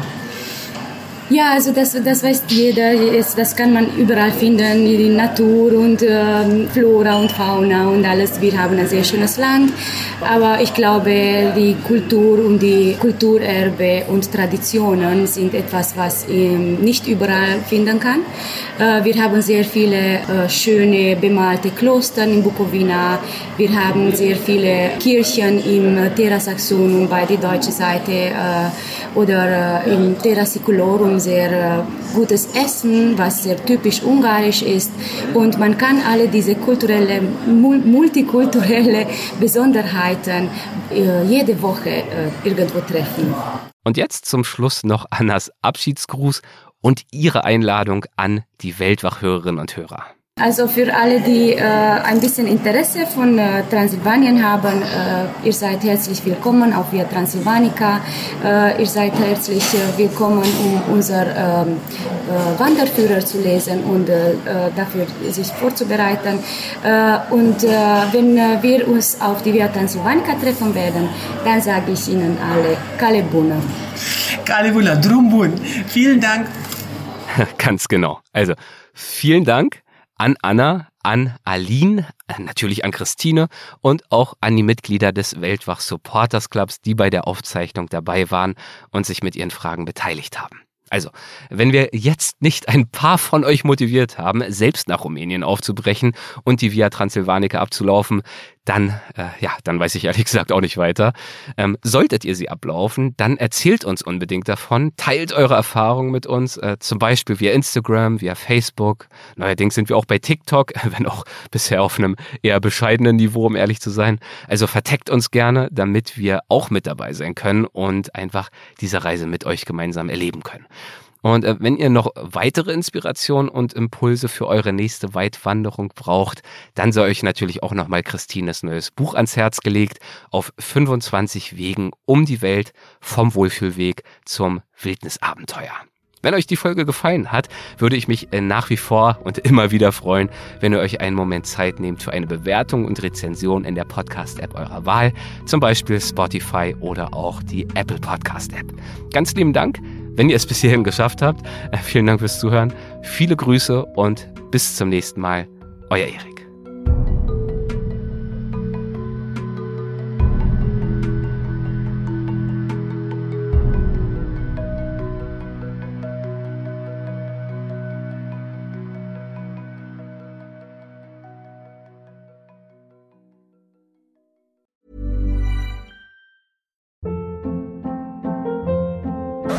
Hold up. What was that? Boring. No flavor. That was as bad as those leftovers you ate all week. Kiki Palmer here, and it's time to say hello to something fresh and guilt-free. Hello Fresh. Jazz up dinner with pecan-crusted chicken or garlic butter shrimp scampi. Now that's music to my mouth. Hello Fresh. Let's get this dinner party started. Discover all the delicious possibilities at hellofresh.com.